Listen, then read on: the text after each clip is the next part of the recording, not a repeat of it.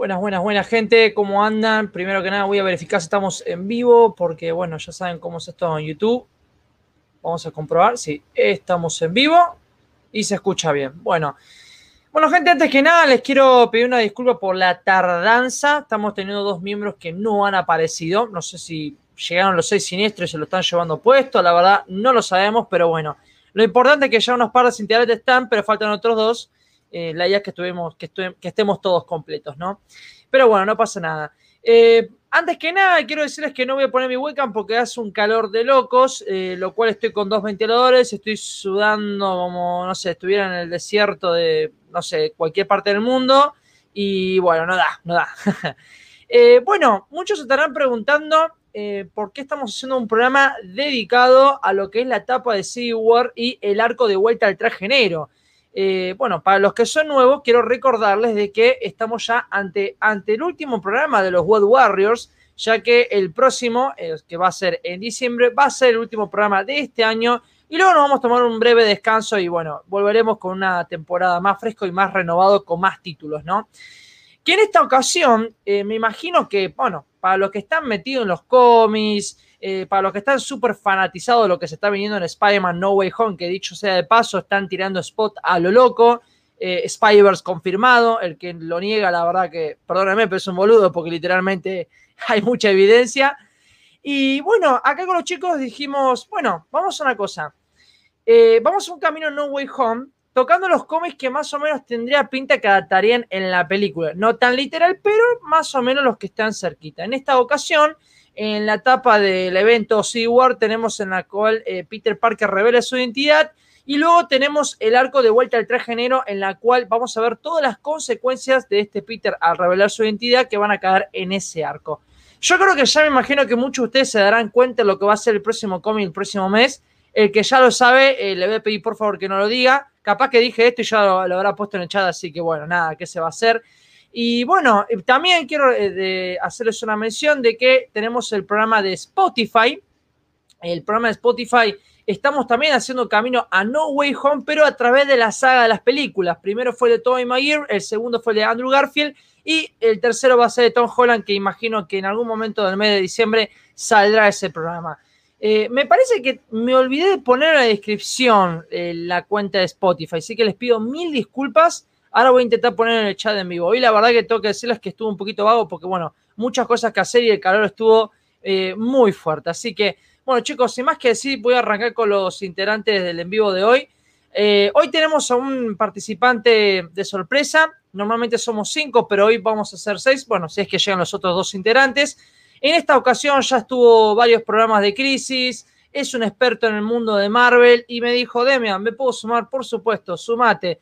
Él es justamente nuestro otro Strange, así que viene al palo con lo que es Camino No Way Home y estoy hablando del señor El Espejo Multiversal. Hola, buenas noches Demian, buenas noches a la audiencia, ¿cómo andan? y la verdad que sí, vamos a, tener un buen debate, aparte con los otros invitados se va a armar un lindo ida y vuelta, espero que lo disfrutemos todo y que pasemos una linda noche, a pesar del calor. Sí, totalmente. Bueno, gracias Ezequiel por estar acá con nosotros y por lo que vas a aportar al programa de hoy. ¿eh? Gracias por dejarme salir de la, del calabozo y formar parte de, este directo. Claro, bueno, viste, es así. A veces hay que tomar decisiones difíciles, ¿viste? Sí. bueno, eh, el siguiente integrante del grupo, él es nuestro, el periodista Manolo, como ya tiene un nuevo apodo. Eh, por supuesto, me estoy refiriendo a nuestro integrante desde México. Me refiero al señor Dr. Geek. Buenas noches, gente. Estamos aquí em, a punto de hablar de tremendas joyas de cómic, en especial lo que vamos a ver durante Civil War, que para mí es uno de mis eventos de Spidey favoritos, o en los que participa, y del mundo Marvel en general. Y pues eh, nada mejor que con tremendos fanáticos que son los Web Warriors. Em, analizando y viendo las repercusiones que tiene en el personaje de Peter Parker. Entonces, pues vamos a darle con todo el amor arácnido. Exactamente, exactamente, Andy. Gracias por estar con nosotros y eh, bueno, dale, vamos a darle. Y bueno, la siguiente integrante me parece que ya no hace falta hacer el tremendo título porque ya todos creo que sabemos, pero bueno, de igual manera lo vamos a hacer porque somos todos acá educados. Casi directora general de Spotify, de World Warriors, fanática número uno de Spider-Man y también eh, con un super hype de lo que se viene Spider-Man No Way Home. Al principio no creía, no tenían la fe en Spider-Verse, pero hoy lo tiene y bueno, está comandando al grupo de World Warriors a lo loco con lo que es eh, justamente Spider-Man No Way Home. Estoy hablando de Mariana, el diván de los héroes. Buenas, buenas, gente. Buenas, Demian. Muchísimas gracias por esa presentación. Es cierto, yo era una de esas personas que no tenían fe en el Spider-Verse y hoy en día para mí ya es un hecho, así que no puedo esperar para que por favor, si hay alguien de Cinemark, Hoyts, que me está escuchando, por favor avisen de una vez cuándo van a sacar la preventa de entradas, que ya este hype no se aguanta, chicos, yo realmente tipo, no duermo. Pero bueno, nada, un placer estar acá hoy con, ustedes, con vos, Demian, con Andy, con Espejo y ojalá que se puedan sumar eh, Metro y, y Guille para hablar de estos cómics. Son unos dormilones eso, te digo. Son la verdad que sí. la verdad. Metro va a decir que estaba entrenando, mirando en el espejo. Claro, ¿viste? Y la patada en el culo que le voy a dar a él no tiene nombre. Así nomás. Así nomás. Y Guille, estaba por ahí con el traje puesto, salvando. Sí, Guille andaba con el traje tiseando ahí, haciéndose el canchero y no lo veo en ningún lado. Ojalá que lo hayan agarrado los cinco siniestros y lo hayan hecho pelota, te digo. Pero bueno. Los tiene Kyle encerrados en el sector 2815, ¿viste? En el 14. Sí, sí. hablando de Kyle, ahora mismo está haciendo una guía de lectura de los jóvenes titanes, así que bueno, primero vean el directo de nosotros después vayan a ver el canal de Kai, por supuesto, ¿no? ya, Metro ya escribió, ¿eh? Ya Metro ya escribió. Ya escribió, está haciendo presencia. No sé, ¿qué dice? Chicos, tuvo un problema de internet. Uh, bueno, veo todo otro. Ah, bueno, bueno, hay problema de conexión. Sí, la verdad que el internet está, está muy rompepelotas últimamente, el internet. Yo tuve que, la semana pasada me tuvieron que cambiar el router, con eso les digo todo. Eh, pero, bueno, chicos, eh, cuando, bueno, cuando puedan arreglar el asunto el señor Guille y Metro, lo sumaremos. Eh, bueno, vamos a presentar, vamos a darles un saludito a la gente del chat, que somos 10. Gente, por favor, compartan el en vivo para que mucho más gente se sume al en vivo y, bueno, aproveche este gran programa que tenemos hoy. Bueno, un saludito al señor Marito. saludito a Nahuel Rocha. Dice, buena gente, esperando a que comience el en vivo. Acá estamos. Un saludito al señor Panflim. Al señor Teis, hace rato que no lo veo, señor Teis. ¿Cómo anda, señor? señor Manu, el señor Drake, The Kingdom of Kaito, compañero de Mariana. Kilo Bog, ahí cómo andás, Kilo, ¿todo bien? Brian Barbizam, ¿cómo andás? Gian, ¿cómo, ¿cómo estás, Gian? Tenías que estar hoy, Gian. y pensé que sí, bueno, empezó por unos pendejos jugando a Gran Hermano. Dugman, muy buena etapa esa de sí, igual. Hoy lo vamos a estar comenzando un poquito. Quiero que dice, hoy tanta sobrecarga de información sobre No Way Home que me están haciendo odiar la peli antes de verla. No, ¿cómo, señor? ¿Cómo puedo odiar una película? Al contrario, tiene que haber mucho hype acá, mucha emoción. O sea, por primera vez tengo tanta emoción por una película de Spider-Man Tom Holland. Con eso los digo todo. literal, literal, literal. Un saludito al señor Leonel, que es el primo de mi novia, y lo estoy metiendo en los cómics, lo estoy incursando, ya está mirando la serie Daredevil. Le presté la cuenta de Disney Plus para que vea las series animadas, que vea la de Spider-Man, y le dije, che, sumate hoy que tenés que estar en el en vivo para ver toda la etapa de los cómics. Así que, Leonel, no te quedes dormido y mirate todo el en vivo, ¿eh? Pasando el legado. Exactamente, el legado. Que dice, uff, sí, tengo razón, sé lo que se viene. El próximo programa habrá que saltearlo. Mira, vos llegas a saltearlo y yo te saco de moderador, Gian. Con eso te digo todo. Hoy se vino full, ¿no? Hoy estoy regaliente, boludo. Hoy me levanté re loco. Aparte el calor, el calor es como que te saca lo salvaje, ¿viste? Mal, ¿viste? No, pará, basta. Basta estos comentarios, se acabó. no, voy con toda la onda, pero sí. Kaiser Gian, todo mal con vos, espejo. Criticaste a los Vengadores de Bendis y al Thor de Cates. Eso no se perdona. De vuelta al calabozo. Te tiran una bronca por acá, vos, boludo. Hay que hacer el meme. Usted se tiene que arrepentir de lo que dijo, ¿viste? Lo perdonaste después de criticar a Bendis. Y bueno, estamos viendo, vamos a ver. Hoy tiene una segunda oportunidad. Dice acá Taze, la CEO de los World Warriors, exactamente. Bueno, acá dice Gian, parece ser que la preventa detrás va a ser el 29. Yo hoy les pregunté, hoy les pregunté lo de Showcase. Ah, ¿les hablaste? ¿eh? Bien. Yo les mandé y no, nada, no me dio ni cinco de bola.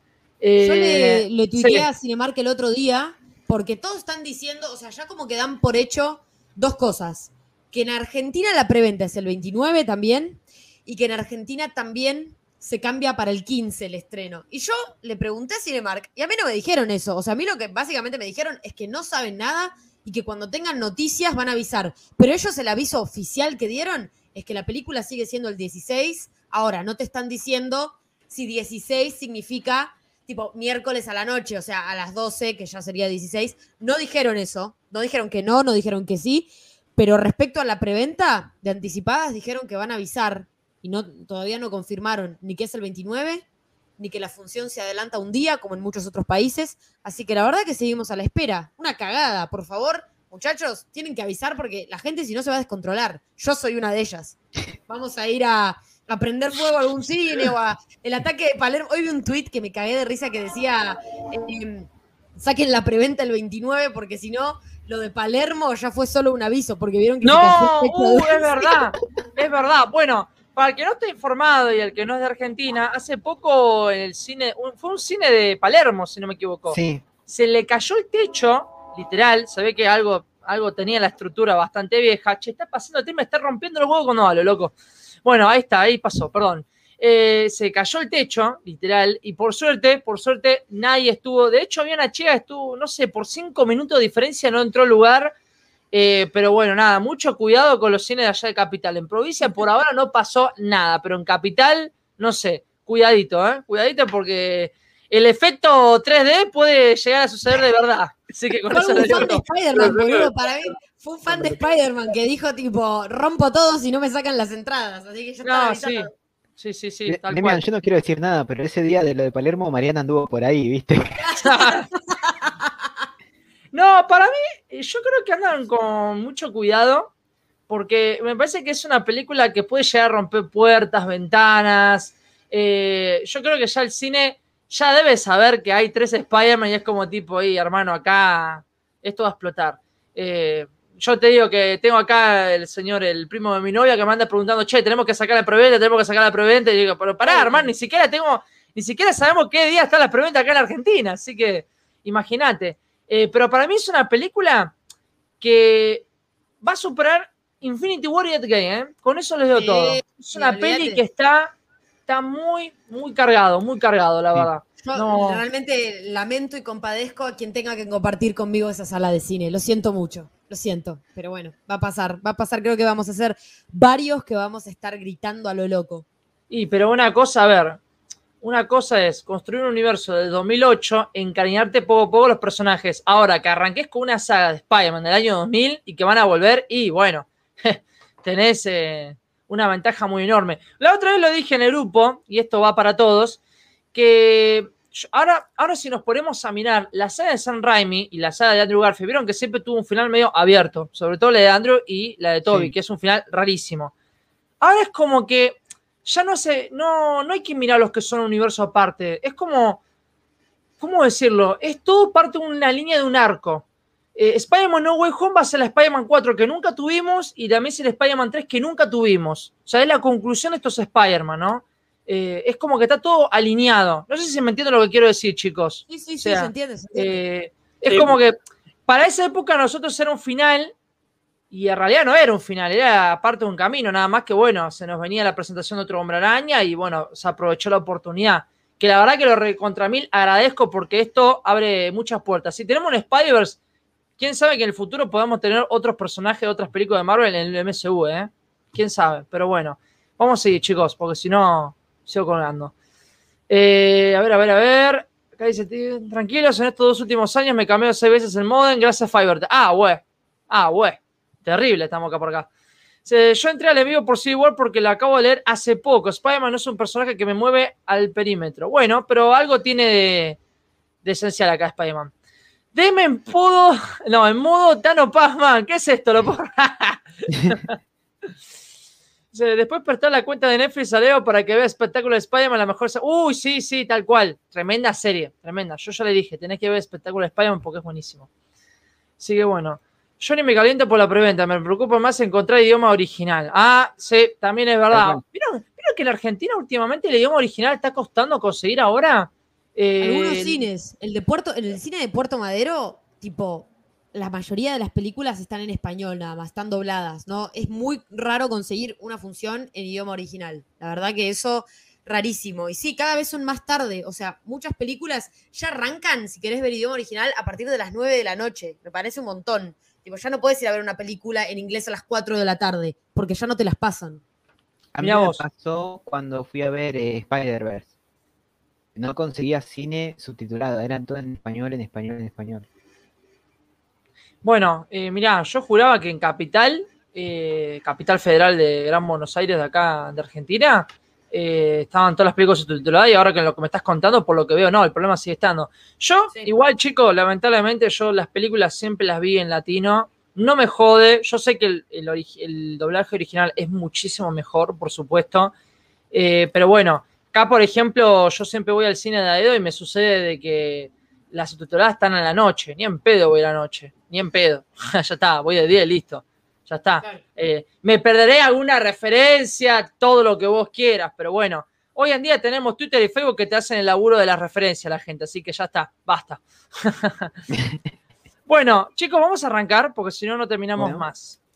Así que, Mariana, por favor, largue ese PowerPoint. Ya está, vos solo lo tenés que compartir. Dale.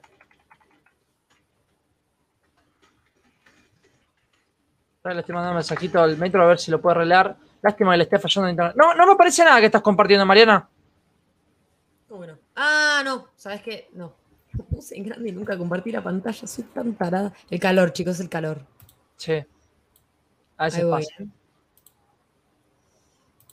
A ver, sí, tal cual, Kilo. Tal cual. Una vez fui a ver Aquaman, no conseguía colectivo para volver, boludo. Dios mío. o sea, mirá, e, es muy lindo el shopping por dentro, pero cuando vas por afuera no tiene buena pinta. ¿eh?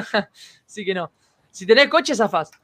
Bueno, vamos a arrancar. Flechita, Mariana, por favor. Vamos. World Warriors presenta Civil War y Spider-Man Back in Black.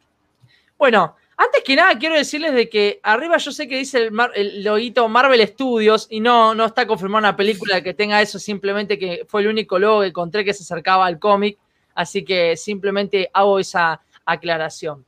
Ahora sí, Mariana, por favor. ¿Cómo no? Dale una fichita más. Bueno, vamos a hacer un poquito de contexto. Año 2005 creo que fue la guerra civil, ¿no? Chicos, eh, Marvel, Creo que 2006. ¿No fue 2006 eso? Yo siempre estoy como entre 2005 y 2006. Bueno, entre esos años. Bueno, vamos a hacer un poquito para atrás. El año 2000, eh, Bendis, Bendis agarra a los Vengadores y arranca, digamos, todo su ranco, lo que es Vengadores Unidos, Vengadores Secret Wars. Eh, bueno, creo que todos ya sabemos de esos arcos. Pero, aparte de eso, se desataría un evento llamado Guerra Civil, un evento que en, sí no se estaba armando como una especie de camino. Para mí, yo, este evento, no sé qué opinan ustedes, chicos, pero a mí se me hace como así inesperado. O sea, en, ningún momento veo que te lo estén ticiando tan fuerte la guerra civil. Porque, ¿qué pasa? La guerra civil se la agarra entre Capitán América y Iron Man. Sucede que el gobierno de los Estados Unidos se recontra mil pudrió de los superhéroes y deciden armar el acta del registro de identidad, ¿no? Por lo tanto, Capitán América dice, no, hermano, pará, pará, pará. Yo no voy a estar comandado por el gobierno de Estados Unidos y Iron Man dice, no, necesitamos que nos controlen, ¿viste?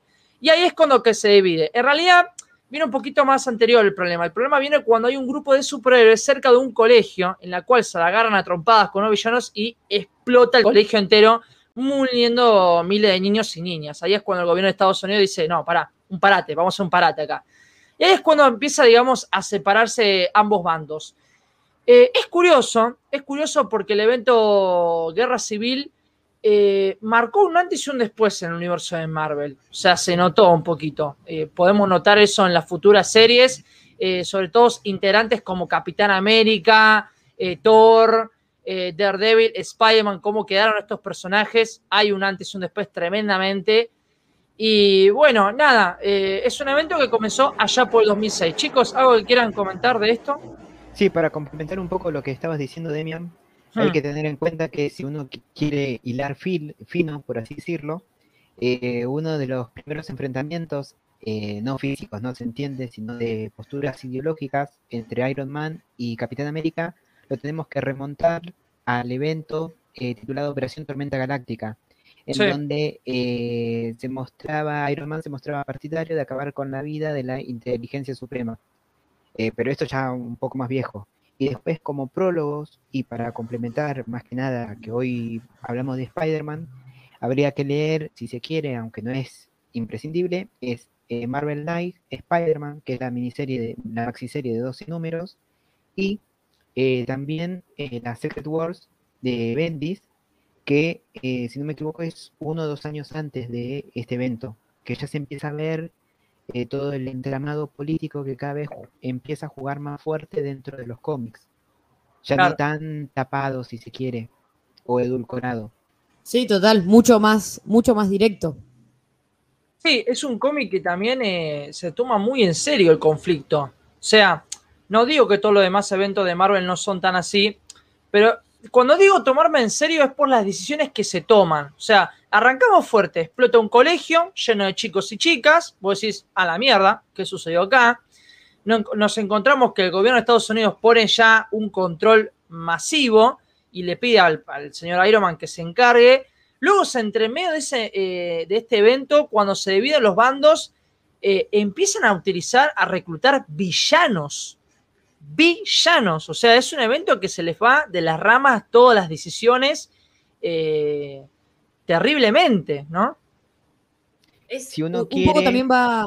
No, perdón, espejo, por favor. No, no, no, seguí, seguí, María, no hay problema. No, yo simplemente iba a decir que esto va un poco en la línea con, esta idea que Marvel siempre tuvo de eh, Marvel es el mundo que vos mirás, digamos, fuera de tu ventana, es lo que nosotros te mostramos en los cómics. Y bueno, esto eh, llevó como a algo mucho más, como, como decía Demian recién, politizado, explícito, eh, en donde realmente, o sea, Obviamente en un mundo de superhéroes ficticio, con personajes con superpoderes y cósmicos y galácticos y demás, tratan cosas como muy reales, como muy temáticas terrenales y políticas que, la verdad que, que, las tratan con, una cintura que, es impresionante. La verdad que para mí este es uno de mis eventos favoritos, si no el, más favorito de, de, Marvel, porque lo tratan con una cintura y aparte con una complejidad y los personajes están bien desarrollados y la verdad que es increíble.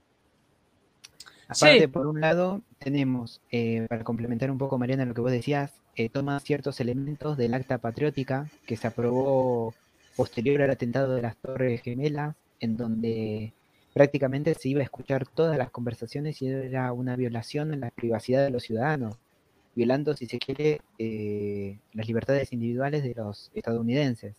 Y por otro lado, si uno quiere poner una postura, tendríamos que Iron Man dentro del conflicto representaría los eh, intereses empresariales, que en uno de los cómics de Spider-Man, que por ahí lo vamos a ver, se, se recalca esto. El Capitán América, debido a la edad que tiene, que fue una persona, si se quiere, de más edad, de 80, 90 años, o de las generaciones más viejas, herederas de la Segunda Guerra, y después tenemos a Spider-Man, si se quiere, que eh, como vos, Mariana, habías dicho en el directo anterior y post eh, post directo es, eh, es, el héroe del pueblo y es la postura del ciudadano más fiel que en un principio tiene una postura y después va cambiando su eh, ideología, si se quiere.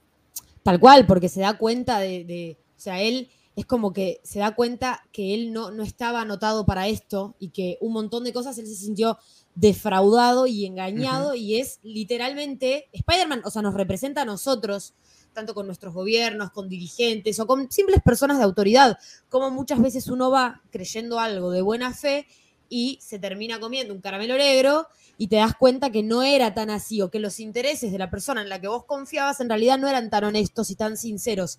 Entonces, para mí Spider-Man acá es impresionante cómo realmente uno entra con el personaje porque somos nosotros frente a cualquier rol de autoridad. Tal cual. Sí, eh, aparte que también, como ustedes dicen, em, fue un evento muy yankee también si lo mirás muy de lejos, ¿no? Como vos decís, espejo, con el tema de las torres gemelas, las decisiones, eh, bueno, eh, todo el conflicto que se va, se va armando y más lo que vos sumaste, Mariana. es un evento que hay algo que hay que tomar muy en cuenta. El Marvel de los años 2000, pónganse a pensar que como que la influencia yankee estuvo mucho metido, ¿ah? O sea, con todo lo que es el tema de la seguridad, el control, la identidad. Muy curioso, porque esto, bueno, no, no me quiero ir de las ramas, pero la vida real después de lo que fue las Torres Gemelas fue un antes y un después para todo el mundo. O sea, eh, ese, momento es la clave, es el punto de inflexión en donde todo en la literatura yankee cambia, pero cambia. así como eh, eh, extremo. el patriotismo. de un nuevo paradigma. Claro, el, patriotismo, la división, eh, la seguridad ante todo. Bueno, a ver, hay un capítulo que lo voy a remarcar en los simuladores y no me quiero ir tampoco el carajo. En la cual el capítulo, eh, bueno, sí, vamos a hacerlo mencionar porque es de alguna manera, en la cual hacen como una simulación de terrorismo y lo dicen así a través del teléfono. En ese mismo capítulo le caen los yankees, o sea, le caen los FBI de ahí en Argentina. Vos decís, che, qué loco, ¿no? O sea, y mirá la serie de los simuladores, ¿qué la cuándo? Desde el 2002, 2003, ¿no? Sí. Creo. bueno, sí. y lo de las Torres Gemelas fue en el año 2001. O sea, fue muy loco el capítulo, ¿viste? Si te lo pones a mirar estratégicamente. Eh, y así también tenés un montón de películas. Hay un documental muy bueno en Netflix, eh, se llama Punto de inflexión, inflexión, me parece, del 11 de septiembre, en la cual te comentan todos los detalles que sucedió ese día. Está muy bueno, está interesante. Eh, después también tenés, bueno, los cómics que se le dedicaron a esa época, o sea, ese mismo día, muy especial. Spider-Man también tiene un número especial. Bueno, todo. Es el volumen 2, número 36, en el que Doctor Doom suelta la lagrimita. Muy cualquiera, muy cualquiera para mí, porque el Doctor Doom, justamente un chabón tirano, no me lo ve, no, no lo vería llorando por un acto así, pero bueno. sí, sí me... Como ves, como te uso tus palabras, para no irnos de las ramas, pero fíjate, Vos en Latveria no tenés pobreza, no tenés gente viviendo en la calle, supuestamente están todos bien. ¿Hasta qué punto es una, o sea, te, hace pensar, o sea, te hace cierto juego, porque vos ves que eh, dentro de Marvel, Estados Unidos tiene un montón de problemas por diversas, eh, no sé, Daredevil, Hulk, etcétera. Y en Latveria, vos ves que no hay nada, supuestamente, ¿no? O sea, te lo dejo ahí picando, pero bueno. Sí, sí, sí, oh, sí. tremendo. No, no, sí, es muy loco, es muy loco porque eh, o sea, no, estoy diciendo, no, no estamos diciendo que lo que sucedió el 2001 eh, haya sido el producto de que se creara la guerra civil, no, al contrario. Eh, pero me parece que hay una cierta influencia, debe haber, ¿no, chicos? O sea, bueno, es que aquí yo voy a hablar. Yo, yo, yo soy mucho de tirarle mala onda a Estados Unidos porque no, no, no es que me agrade mucho. Pero, este, mm, voy a tratar de no tirarle tanta mala onda. No, no, tampoco nos vayamos a la mierda porque se arma un en vivo de política, ¿viste? Van a llegar los del FBI al canal de Demian. Sí, por eso mismo. lo, cierto es que eh, sí fue un antes o un después en la historia estadounidense. A Estados Unidos le dolió que por primera vez en la historia eh, hayan llevado la guerra a su territorio, porque en toda la historia Estados Unidos ha ido a guerras este, pero nunca la guerra ha ido a su territorio. Entonces, pues obviamente marcó un antes y un después. Y la gente que pensaba que Estados Unidos era el país omnipotente, por ser la potencia que es, eh, a partir de esto se dieron cuenta que Estados Unidos no era la fuerza inamovible eh, que aparentaba ser, que sí le podían dar, y le dieron justo en la economía, porque atacaron el World Trade Center, y le dieron justo en una ciudad importante.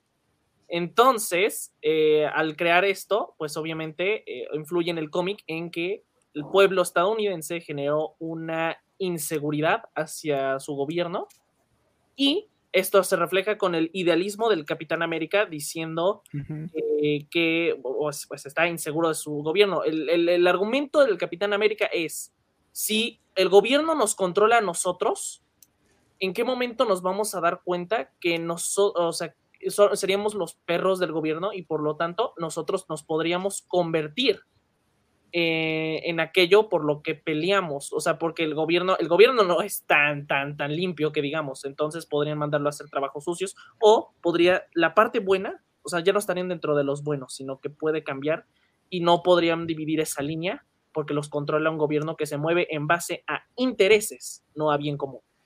Bueno, pero Andy, esto que decís vos es justamente una de las es un evento que, es muy, este evento de Civil War fue muy masivo y justamente es una de esas cosas que te ayuda a vos como lector a derribar mis concepciones por ahí que, eh, mis concepciones, no sé si es la palabra es en inglés misconceptions, pero es como cosas falsas que uno cree, como por ejemplo cuando crees que Superman es un superhéroe, el Boy Scout, tonto, que tiene todas historias tontas, como mucha gente cree. Bueno, lo mismo con Capitán América. Mucha gente piensa que es el perro faldero del gobierno americano y que, ver. los ideales del gobierno, cuando en realidad toda la idea del Capitán América es otra cosa. Y este es uno de esos cómics que justamente resalta esos ideales y esos valores que no tienen que ver con seguir al gobierno, sino que tienen que ver con el honor y con el patriotismo, pero el patriotismo de una manera sana y no de una manera negada o enferma, como muchas veces lo hacen ver. Y, no hay que olvidar que el Capitán América desde antes tuvo arcos eh, o tuvo etapas en las que literalmente desconoció el gobierno de Estados Unidos y se quitó el traje, renunció al traje del Capitán América porque ya no reconocía ni podía representar al gobierno en el que trabajaba. Entonces, secreto. Sí, sí. Entonces, en este punto, y de hecho es cuando aparece, es, también cuando empieza a aparecer USA Agent y todas esas cosas. Claro, también. Que, como para representar esa falta de figura, pero realmente el Capitán América desde antes había eh, desconocido su gobierno porque ya no representa sus ideales, que para él son, eh, pues son más correctos que lo que el gobierno actual hace. Sí, totalmente lo que decís, eh, Andy. más sobre todo con el tema del Capitán América.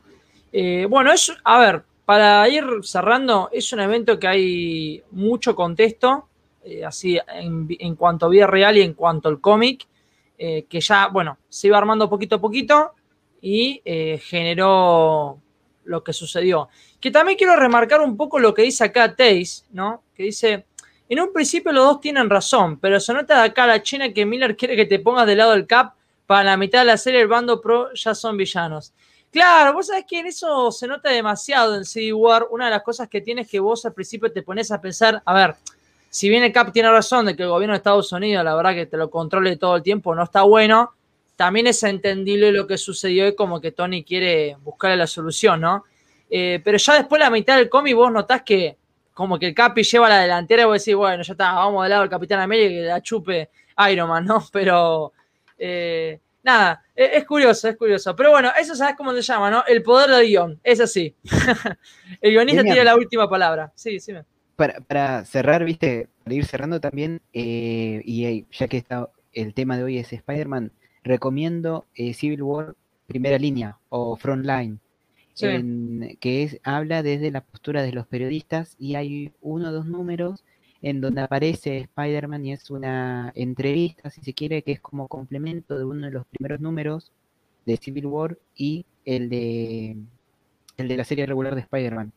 Que yo no me acuerdo bien, no lo leí, pero no sé si era eh, anterior o eh, horas previas a que Spider-Man se desenmascarada, se, va, se saque la máscara. Que está muy buena esa serie. Es una tapada eh, frontline, pero es una de las mejores. Está bien, joya. Dale, dale, lo voy a tener en cuenta. No, yo eh, quiero aclarar algo a la gente. Lo único que pude leer de la guerra civil fue el arco principal y los números respectivos a Spider-Man. Todo lo demás de los demás personajes, nada, nada. ¿Qué otra cosa más? Voy a remangar otro comentario de Taze que viene bien. Dice, antes de Civil War también se sacan de encima Thor, Hall y los X-Men que no participan en el conflicto. Sí, porque a ver, los X-Men eh, no estoy tan metido, pero sé que había un evento de por medio que tenían un, un poquito de quilombo. Ah, pará, sí, el quilombo que tenían era Dinastía de M. Había sucedido de que ya no iba a haber más mutantes, entonces el quilombo tenían ellos ahí.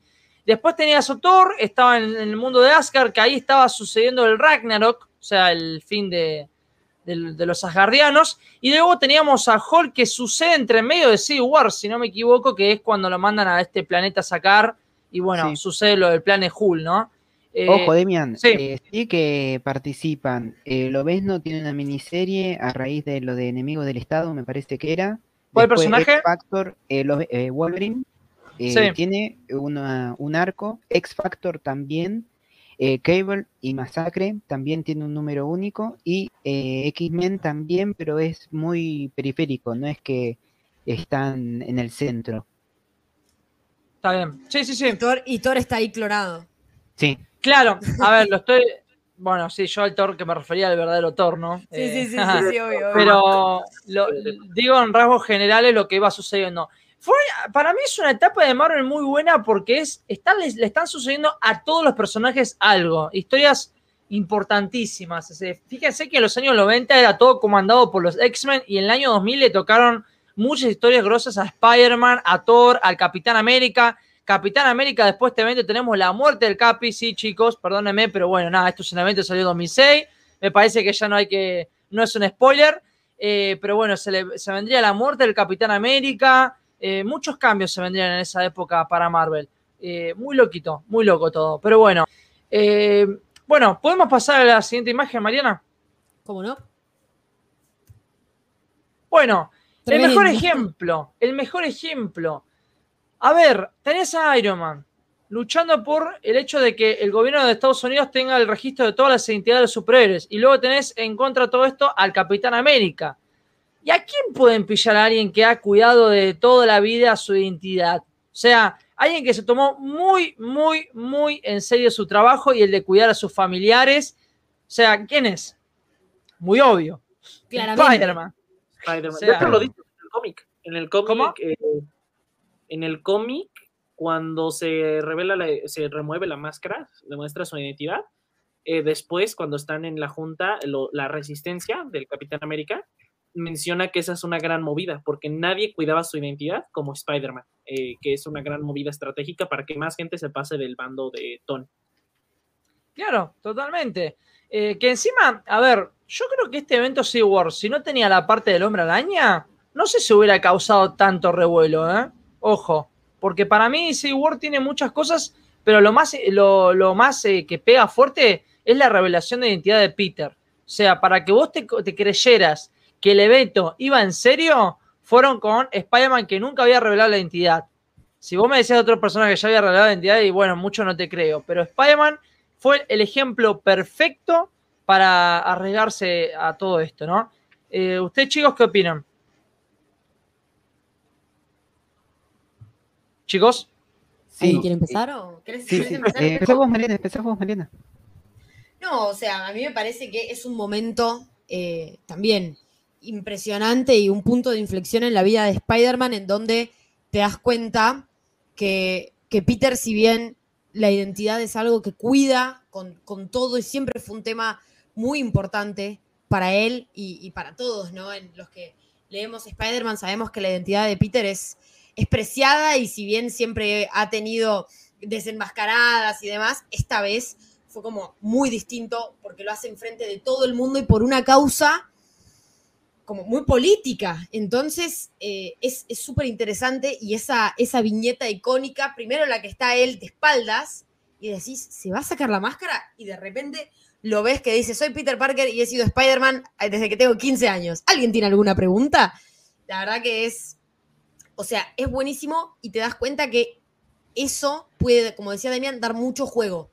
Porque es, eh, tanto en los tie-ins de Spider-Man como en la misma historia de Civil War, es algo que da muchísimo juego a ver cómo se empieza a mover eh, todos los villanos y todos los que están en contra de, Peter Parker para empezar a atacar a sus seres queridos, y cómo, cómo, a Peter le pega todo esto y cómo después repercute en él para llegar a Back Black, que para mí es, es una, es una digamos, e, esa mostrar su identidad, revelar su identidad es un fracaso anunciado. Es obvio que, van a empezar a ir tras, tras sus seres queridos y la verdad que yo coincido con Debian en que para mí fue lo más, o sea, el evento estuvo muy bueno, pero obvio que lo de Spider-Man para mí fue lo, lo, más interesante de todo el evento y ver cómo iba él moldeando sus ideales y cómo se iba dando cuenta de lo que se había mandado.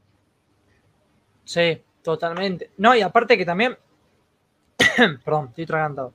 Eh, algo que muy importante es que eh, cuando vamos leyendo el evento Civil War más los Tiny de Spider-Man, que dicho sea de paso, si acá en Argentina alguien quiere coleccionar este evento con los números de Spider-Man, tiene la colección del Hombre Araña de Clarín, muy famosa que se vende. Eh, y creo que también el evento que sacó Clarín de todo el evento completo de Civil War, así que me imagino que también se consigue, así que nada, eso para... Creo que son, son 15 números el que sacó completo y después si no están los cuatro tomos de, Spider-Man. Creo que son cuatro tomos de Spider-Man. Así que para que lo tengan en cuenta. No, eh, a lo que voy que es que vos ves cómo Iron Man lo va comprando poco a poco a Spider-Man. Le trae un nuevo traje, eh, le dan un departamento en la Torre de los Vengadores a Peter, porque no tenía, el pobre no tenía mucha casa. Eh, no sé qué, había, qué mambo también tenían ellos ahí. Eh, tenías a Peter. Ah, sí. Es un poco, viene a raíz del arco de Marvel Knight, de Spider-Man, con todo lo que pasó con el Duende Verde. Que ahí es un poco que Mary Jane lo termina empujando a que tiene que colaborar con los Vengadores. Que tenían ahí medias peleas o que Peter no quería trabajar en grupo.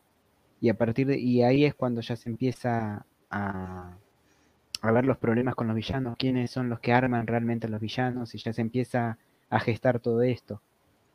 Ah, sí, más o menos que ahí venía la cosa. Eh, pero acá lo importante es que te muestra mucho el hecho de cómo todos los beneficios que le da Peter y también como que medio que le va comiendo la cabeza, ¿no, chicos? Como que le va haciendo la psicológica, ¿no? Vos tenés que hacer esto, Peter, yo te elegí a vos porque vos tenés una enorme responsabilidad y Peter ahí lo queda mirando como tipo, mmm, ¿qué, qué, plan maestro tendrás detrás de todo esto, ¿no, Iron Man?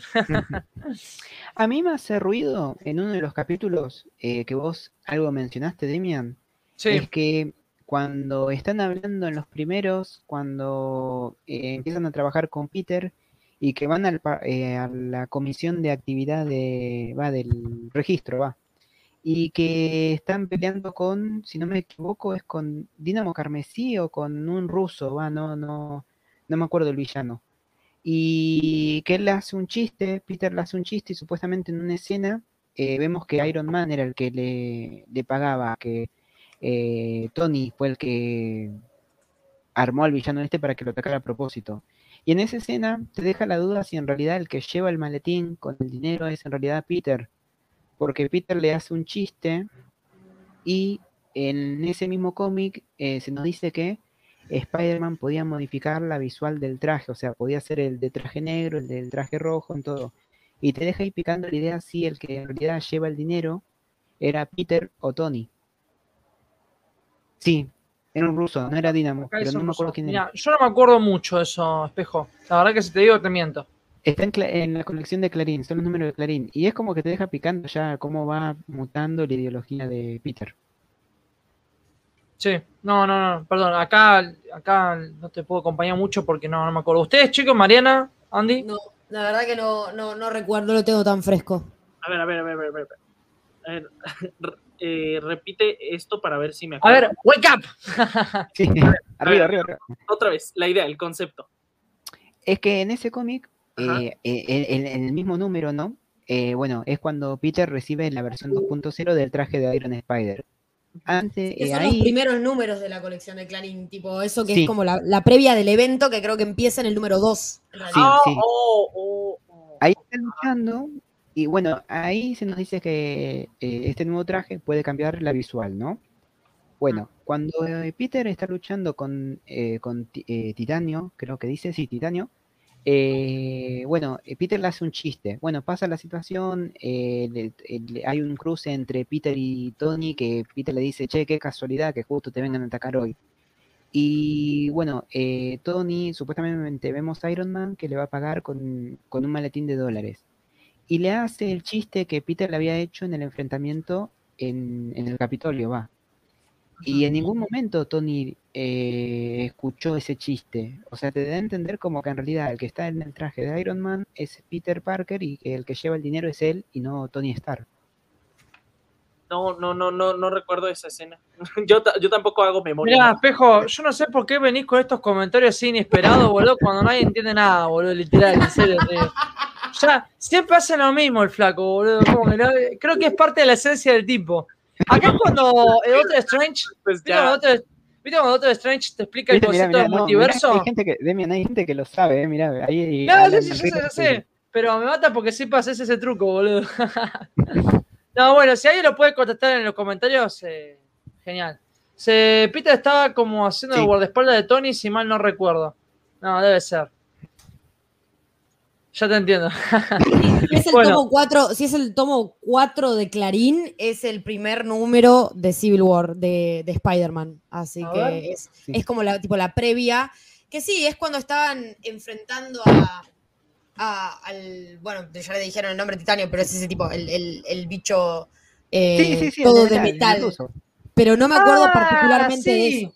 Es ver que estaban como una especie de juicio y justo le cae el robot de este, ¿no? Sí, sí, sí. Sí. Sí, sí, algo, algo me acuerdo. Que acá se, armaba el quilombo del Iron Spider, algo así era. Si, si, bueno, si querés después o, seguimos, no sé, como quieras, pero fíjate que en, una de las páginas, cuando le entrega el dinero, hace un chiste. Sí. Sí, sí, ya está. Sí, me acuerdo. Igual también hay que ver, eh, porque si todos tenemos de esta colección, eh, capaz hay que ver la traducción. Sí, tipo, tal cual. Porque me parece que eh, muchas cosas a veces se pierden, se traducen mal, se adaptan mal porque se traducen literales y nosotros no entendemos. Así que si alguno lo tiene por ahí en inglés o si alguno lo leyó en inglés, confirme, porque en español a veces las cosas no, son. Claro, y encima la edición de Clarín eh, tiene la traducción río platense, la, argenta tiene. Así que guarda con eso. Un dato para sumar. Sí, espejo. No, no, ya está, ya está, eh. No, ah, está bien. Bueno, ¿podemos proseguir, chicos? ¿Cómo no? Adelante, adelante. Bueno, acá llega el gran momento. No, no, Mariana, Mariana. Ah, ahí está, ahí está. Se iba de mano. Si, me dejas un espacio acá y un espacio acá, capaz acá me ponías la gran revelación. Ah, mira, me dormí, me dormí. Disculpa, disculpa. Bueno, pero vamos a decirlo ahora mismo. Eh, la gran revelación. Llega el momento eh, más tenso. Que encima, ¿cómo te la hacen jugar en el cómic? Eh? Tardan, pasan viñeta a viñeta y te muestran ángulo tras ángulo donde está Peter y no, no te muestran más cuando va a mostrar la cara. No sé si ustedes se dieron cuenta que tarda un montón de páginas para revelar la cara. así como te la hacen en una serie, te la hacen acá en el cómic. Es, terrible, boludo. ¿Sabes? ¿Sabes que a mí que siempre me llama la atención y por eso es una imagen súper famosa? Cuando se quita justo la máscara. sí le meten como, como filtro, ¿sabes? Para que hagan como más, mm, no sé, como más atractivo a Peter. O sea, lo, ves en las demás viñetas y se ve normal. ¿no? Sí, tal cual. Tal cual, yo sé lo que decís. Brillo bueno. delgado, este, con un peinado así súper, no, como que le metieron. Pasó la flecha, Mariana. Alto Filtro de Instagram. claro. Es un modelo. Como tipo, Che, nada que ver con las páginas anteriores de acá, ¿qué onda, boludo? ¿Quién? Con la otra que está al lado hasta cambia, pero ahí lo hacen ver, o sea, lo hicieron, mira, va a salir para una revista, vamos a ponerle un Photoshop y, no, o sea, cambia, cambia demasiado. El mentón, te das cuenta, no cuadra ni... No, aparte, mira, la viñeta de la izquierda con la derecha, nada que ver, boludo. O sea, ¿sabes qué me recuerda este Peter Parker a, Ricky Martin cuando era joven, boludo, en el 2000? Posta. Míralo. Le canta fiesta en América. no, pero literal, no, te, no, te, ¿no le da esa sensación? A mí sí, boludo, no sé. Mariana, sacalo del directo. ¿Qué onda con Ricky Martin, che? Me encanta, me encanta que está eh, abajo la viñeta en donde Jameson se desmayó. Es buenísima. Ah, oh, sí, que después, che, igual un gil el jefe, porque después lo fue a meter una denuncia de todo, ¿viste? A mí me da risa que en estos viene justo el meme famoso de, de James Jonah Jameson dándole el puñetazo a Spider-Man. De aquí viene justamente de, este mismo arco, cuando le da el puñetazo, ya ven que hicieron un montón de memes. Entonces, aquí. Es una publicidad de perfume. sí, tal cual. Pero bueno, para mí, cuando yo cuando lo leí por primera vez, al principio como que yo te comí, me acuerdo que lo leí en el año 2015. Estaba arrancando recién con los cómics. Uno de los primeros fue con City War, me, me acuerdo que me lo compró mi viejo. Y cuando lo leí no me causó tanto impacto, porque me daba la sensación de que Peter ya había mostrado su identidad. Bueno, uno cuando se va metiendo poco a poco en el mundo de los cómics, y ya cuando tenés todo un contexto, ahí decís, ah, no, che, no. O sea, fue un gran momento revelador en pleno 2006, ¿no? Imagínate, seguir Spider-Man hace años y eh, que, de la nada el tipo muestre su identidad para todo el público de Estados Unidos, una locura. ¿Qué opinan, chicos? Aparte a esto, eh, le tenemos que sumar los números de la otra, de la segunda serie, de que no vino en Clarín, que es la de, si no me equivoco, Sensacional Spider-Man, que nos narra un poco el enfrentamiento con el Doctor Octopus, sabiendo que Peter Parker es Spidey, eh, creo que también hay algunos números que aparece la gata negra también. Que ese es más. Eso que decís, espejo, ese enfrentamiento con Octopus, te conecta con eh, las primeras viñetas del evento.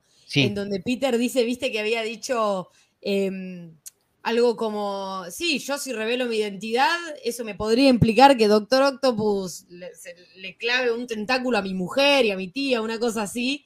y tipo, y después cuando pelea con que, con, con que él es Spidey, es como que un poco te van dando a entender que va a ir por ahí la historia. Si bien uno se imagina, como que ya te van dando a entender que va a ir por el lado de la familia de Peter y qué repercusión eso puede tener en su historia. Tal cual. Che, igual te digo una cosa, eh, para mí que Peter revelara su identidad fue porque tuvo una gran presión tremenda por lo que estaba sucediendo. porque, a ver, Peter, o sea, el hombre araña es el, enemigo que, o sea, el héroe que más quiere matar los propios villanos. Kingpin lo quiere liquidar, que es lo que más o menos va a hacer en los próximos números. Después tenés eh, Venom. Venom, ¿cuántas veces le, hizo la vida imposible a Peter? Después tenés a los seis siniestros, un montón. Para mí, Peter fue, acá es como tipo, bueno, lo hice porque estuve, me presionó mi jefe, ¿viste? ¿Qué querés que te diga? Como por impulso, como por impulso. Claro, por impulso, pero hermano, vos sos, imagínate, vos vivís en Nueva York, la ciudad en la cual está repleto de tus villanos. El hecho de que vos te diga Tony, no, vos queda tranquilo que la Torre Vengadora estamos cuidada. Mentira, boludo. Se sabe que te van a ir a buscar y te van a hacer pelota. Y bueno, tal pasó eso. Eh, son esos momentos de, tanta calentura política. es como que tomas una decisión, ¿entendés? Tipo, ¿vas a pelear o no vas a pelear? ¿Bajás con una bomba molotov o no bajás con una bomba molotov? Exacto. Y para Peter fue, revelo mi identidad y tomo el lado de Tony, que es el que parece más inteligente y más heroico, entre comillas, o me vuelvo uno de los renegados. Y lo habla con la tía May y lo habla con Mary Jane y todos le dicen, adelante, macho, haz lo que sientas. Ay, no, igual te digo una cosa. Mary Jane, lo de Mary Jane fue bastante tonta, discúlpame. Ella misma sabía el peligro, o sea, siempre vio a su marido volviendo de la noche eh, que el tipo estaba recontra mí golpeado. ¿Qué? O sea, ¿Vos te parece bien que iba a cambiar algo el hecho de que mostraba su entidad, que se iba a calmar? No, iba a ser peor todavía. Yo ahí, literalmente, a Mary Jane y a la tía May no las reconozco. Se nota, bueno, nada, poder del guion y todo lo que vos quieras, y también lo que vos sumás, Mariana, el poder de la, furia política, ¿no? Sí, eh, sí. La, presión. El ambiente eh, caldeado que te hace tomar una decisión. ¿Saben qué?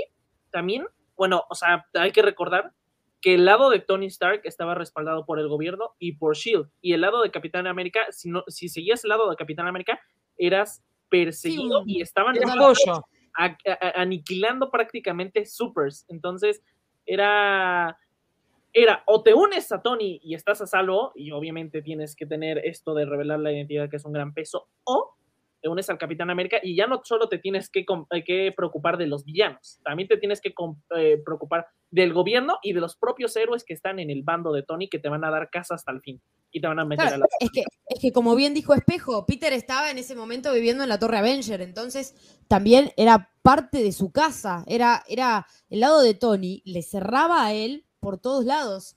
El tema es que eh, revelar su identidad terminó siendo un costo más grande que, a ver, eh, si, digamos, si se iba con el CAP no iba a sufrirla tanto, más allá de que haya tenido que vivir en un hotelucho, en un sucucho, en algún lado, como lo que le costó haber revelado su identidad, en donde literalmente le costó todo. Es que a mí un poco más hace ruido, eh, Mariana y, eh, Andy, mientras ustedes hablaban iba pensando, digo, no nos olvidemos que previo a esto, dentro de la colección de Spider-Man estuvo vuelvo a reiterar eh, el cómic de Marvel Knight. Y ahí eh, se ve, pero alevoso, cómo eh, el gobierno indirectamente financiaba a los villanos. En esa charla de café que hay entre Spider-Man y Electro, si no me equivoco, que hablan, y que Electro le dice, mira, che, vos estás de los buenos, pero el gobierno desde que apareció Capitán América están financiando indirectamente a los villanos. Y Peter sabía esto y sin embargo termina firmando a favor de Tony cuando Tony estaba asociado al gobierno, sabiendo que ya existía la corrupción ahí. Ah, bueno, son todos unos corruptos de mierda. Pero también... Muy cercano a la Argentina, ¿eh?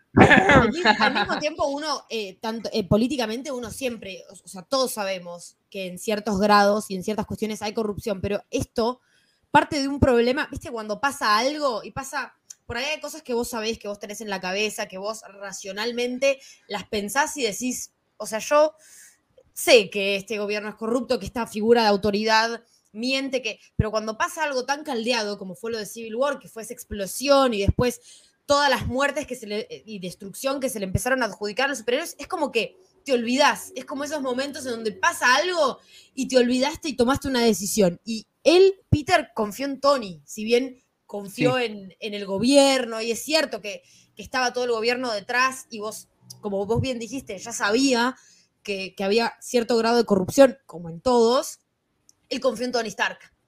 Y eso fue lo que, o sea, confió en esa persona par que tenés, porque por ahí confiar en una entidad es como más complejo, pero confiar en tu par, tu amigo, la persona que te está dando casa, porque básicamente Tony financia todo, la persona que te está dando un hogar para vos y para tu familia, es como que le das un, puntito de más. Igual, eh, para complementar, eh, Mariana, también eh, le respondo a Demian.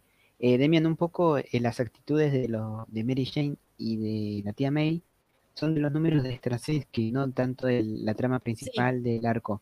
Y es un poco, o sea, no se, lo, no se le da tanta, si se quiere, evolución, porque ya uno sabe, o sea, el guionista da por como sabido, no sé si es lo correcto, pero es como que da a entender que el lector ya sabe cómo se desenvuelven esos personajes en la trama, o sea, en, la serie regular de Spider-Man. Y por eso por ahí eh, no, explica tanto las decisiones que toman durante los cómics. Igual en eso, cuando ya se, en los últimos números de Civil War y relacionados con los números donde ya forma parte del, bando de Capitán América, Spider-Man eh, vuelve, o sea, tanto Peter Parker vuelve a uno de los lugares que eh, usó mucho Straczynski, que esto es la escuela, porque donde se refugia con la tía May y con Mary Jane, en el colegio, en un primer momento. Cuando andan con la tía May, eh, no sé vos Mariana si te acordás bien, pero eh, que en un momento que él tiene una conversación con él de joven y que esa conversación se da dentro del ámbito educativo, o sea, no, no, ni en la casa de él, ni, o sea, específicamente en el colegio, que para en la, en la etapa de... La trama de Straczynski es fundamental. Sí, sí, sí.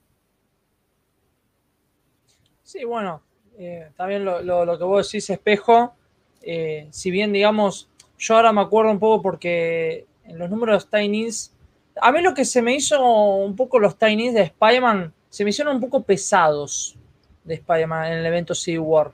Era como que se entendía que estaban extendiendo todo el rollo político, pero a mí se me hacían un poco pesados. No, no considero que es de lo mejorcito de la Araña, salvo este momento, ¿no? Pero bueno, nada, es mi, mi opinión, chicos. Mm. No sé si se entiende lo que, a lo que me quiero referir. Eh, mucho más argumento que, acción. Como, como, dicen los pibes de hoy en día, mucho texto. Eh, no, no, igual.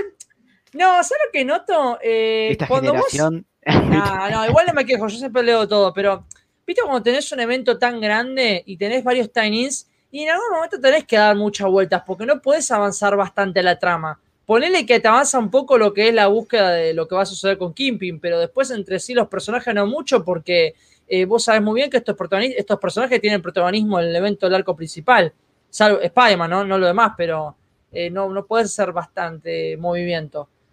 Pero bueno, nada, es, son cuestiones de los eventos. Eh, ¿Podemos pasar a la siguiente imagen, Mariana? ¿Cómo no? Bueno, vemos acá a Peter ahí con todo el quilombo que se le sumó y Tony dice, bueno, encárgate, pibe. Sos más grande que Elvis ahora. Claro, viste, todo un re quilombo. Así que ahora sí, la otra. Bueno, y es acá cuando tenemos el conflicto eh, que ya más o menos uno viene ticiando que va a pasar, ¿no? Porque vemos nos encontramos a un Peter en la cual eh, ya entra en duda en qué bando está y se pasa por el lado de, de Capitán América y justo cuando va a buscar a Mary Jane y a la tía May, bueno, nada, se encuentra con quién? Con Iron Man, tu dueño. Y ahí se agarran unas buenas trompadas al loco. Eh, muy buenas viñetas de pelea encima. No sé si ustedes qué opinan. A mí me gustó bastante cómo se la dieron acá. Sí. a, mí, me gusta muchísimo el Iron Spider de los cómics. Me encanta. Sí, Parece un traje re lindo. Re lindo. Sí, sí. Que, este Maleme seguro la pegaron con el color, ¿no? Si bien Está bueno el Iron Spider, pero me hubiera encantado que llevara estos colores. O sea, tiene ese estilo, ¿viste? Pero bueno. Eh, no, siguiendo con el tema, vemos que Peter se pasa por el lado del Capitán América, se arma el quilombo. Eh, a todo esto ya, eh, bueno, creo que ya está, cuando está sucediendo esto ya había terminado el conflicto que había sucedido, en la cual el Capitán América se termina entregando por, bueno, por todo el desastre que se armó. Eh, tuvimos una muerte de por medio importantísima en la cual ambos bandos se ponen a, a cuestionar si, lo que están haciendo está bien o está mal. después tenemos... se cuestiona le dice a, Hank Pym, creo que le decía si, si estaba seguro que estaban en el lado correcto. Claro, también. Y no, y no me voy a olvidar la viñeta en la cual Peter está a esa cantarilla hecho pelota que lo trae Punisher y. Eh, que, creo que se había enfrentado a un don de verde, si no me equivoco, ¿no? No, a Hog, eh, me parece. Igual, esa escena, Demian, eh, justo iba a comentar algo sobre esa escena. Sí, comenta, comenta. Hace. no sé, Mariana, por ahí Mariana puede aportar algo también. Eh, hace alusión un poco eh, a la... Es una imagen de arte, no tanto de los cómics, en la que María lleva a Jesús en brazos después de que lo, eh, que lo crucificaron. Y es la misma, vos ves la, a Punisher cómo está con Iron, con Spidey, y te da esa sensación, va, yo por lo menos lo veo así, veo como una referencia a esa obra de arte. Porque como lo ves a Peter sufriendo por todo, a raíz de sus decisiones, todo, o sea, eh, aparte creo que, si no me equivoco, esa escena no tiene texto. Como que quieres que te detengas a ver eh, eh, cómo lo llevan en brazos.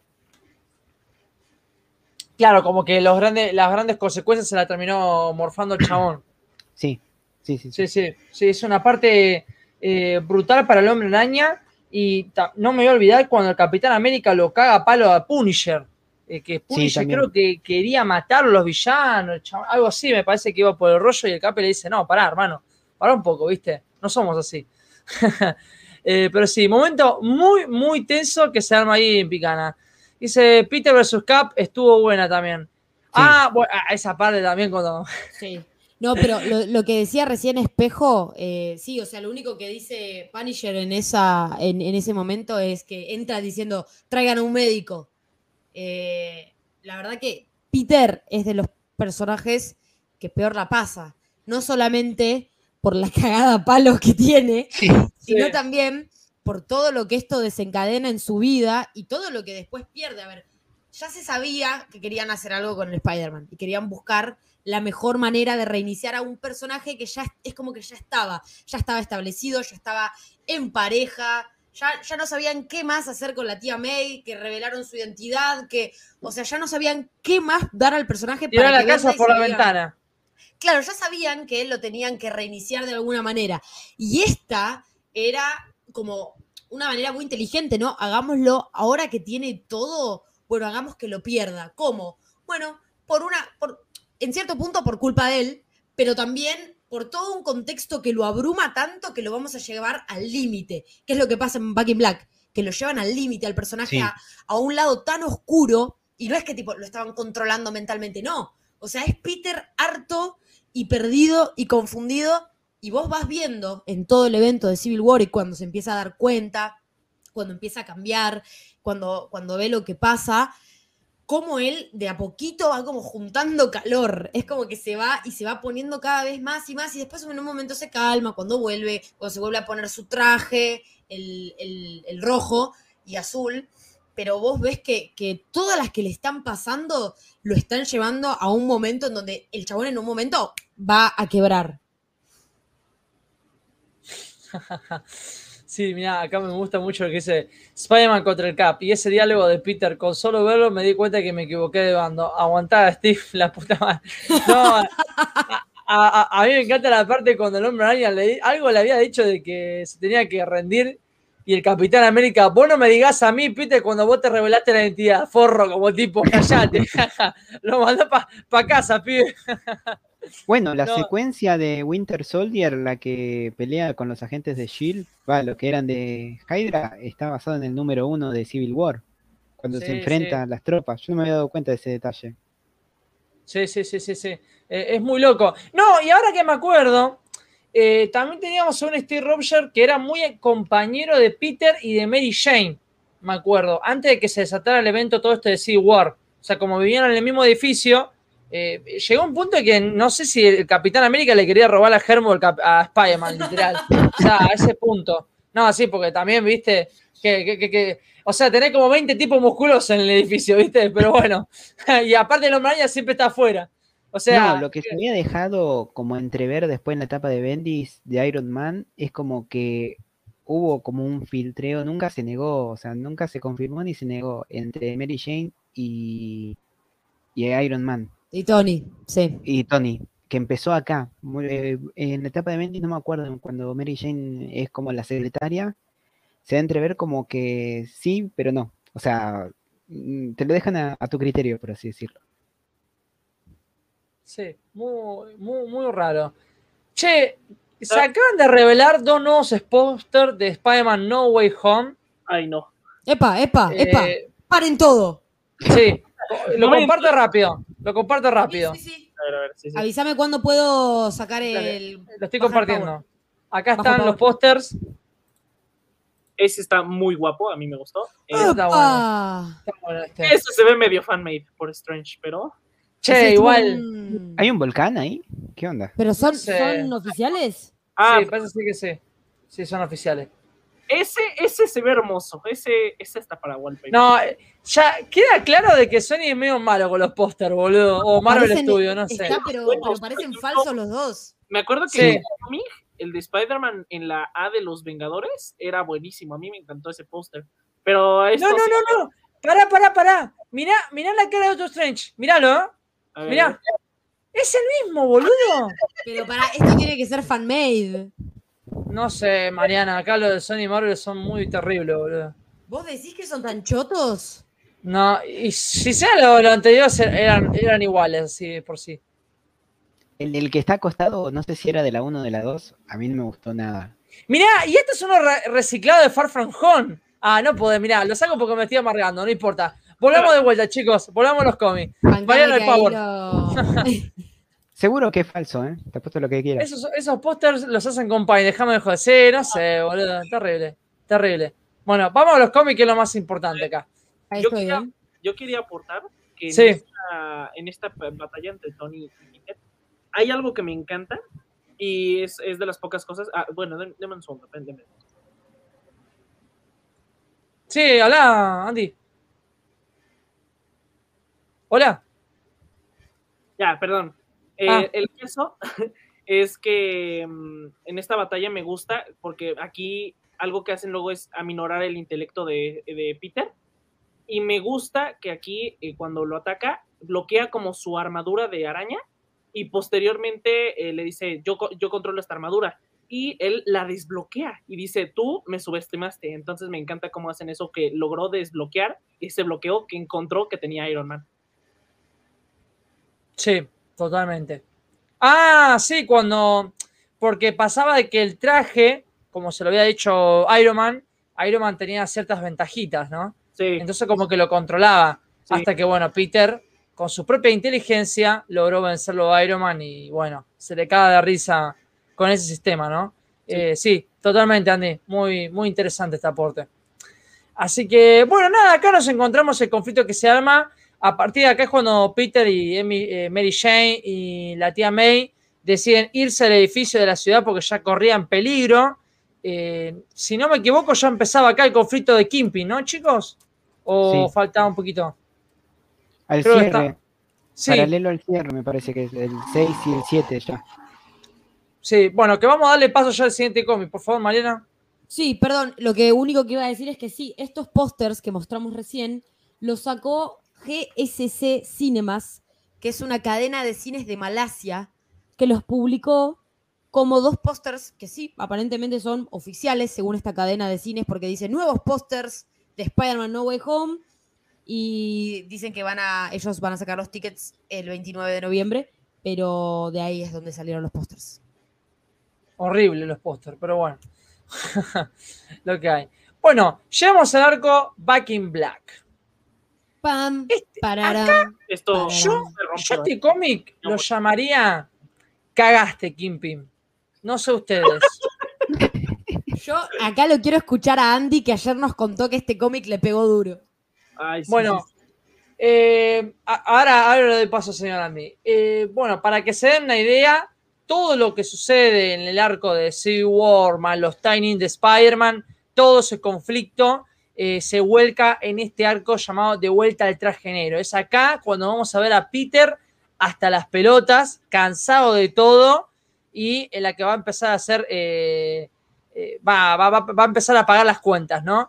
Claro, ahí sí, sí, papá, sí, tal cual. Back in Black. Terrible. Pará, voy a sumarlo acá al señor Guille, que se acaba de sumar. Guille, Buena gente, bien, bien. ¿Qué onda, Guille? Guille, buenas noches, Guille. Por eso llegué tarde. Bueno, la próxima, eh, si ya no estás, te sacamos la patada del culo en el grupo, literal. O sea, eh, acá alguien tiene que pagar las cuentas, Peter. eh, Guille, queremos una opinión cortita tuya de lo que es lo de Civil War, o sea, el paso de Peter Parker a Civil War. Algo resumido para vos. Eh, Civil War, la historia como tal. No, eh, bueno, en sí, digamos, la vida de Peter en todo lo que es el evento Civil War más su vida personal, ¿no? Sí. Y mira, eh, primero empezando por Civil War, creo que es uno de los mejores eventos. Creo que es el más violento, por decirlo así. Pues es el, la culminación de, de todos los años de, de, todas las cosas que hicieron los héroes.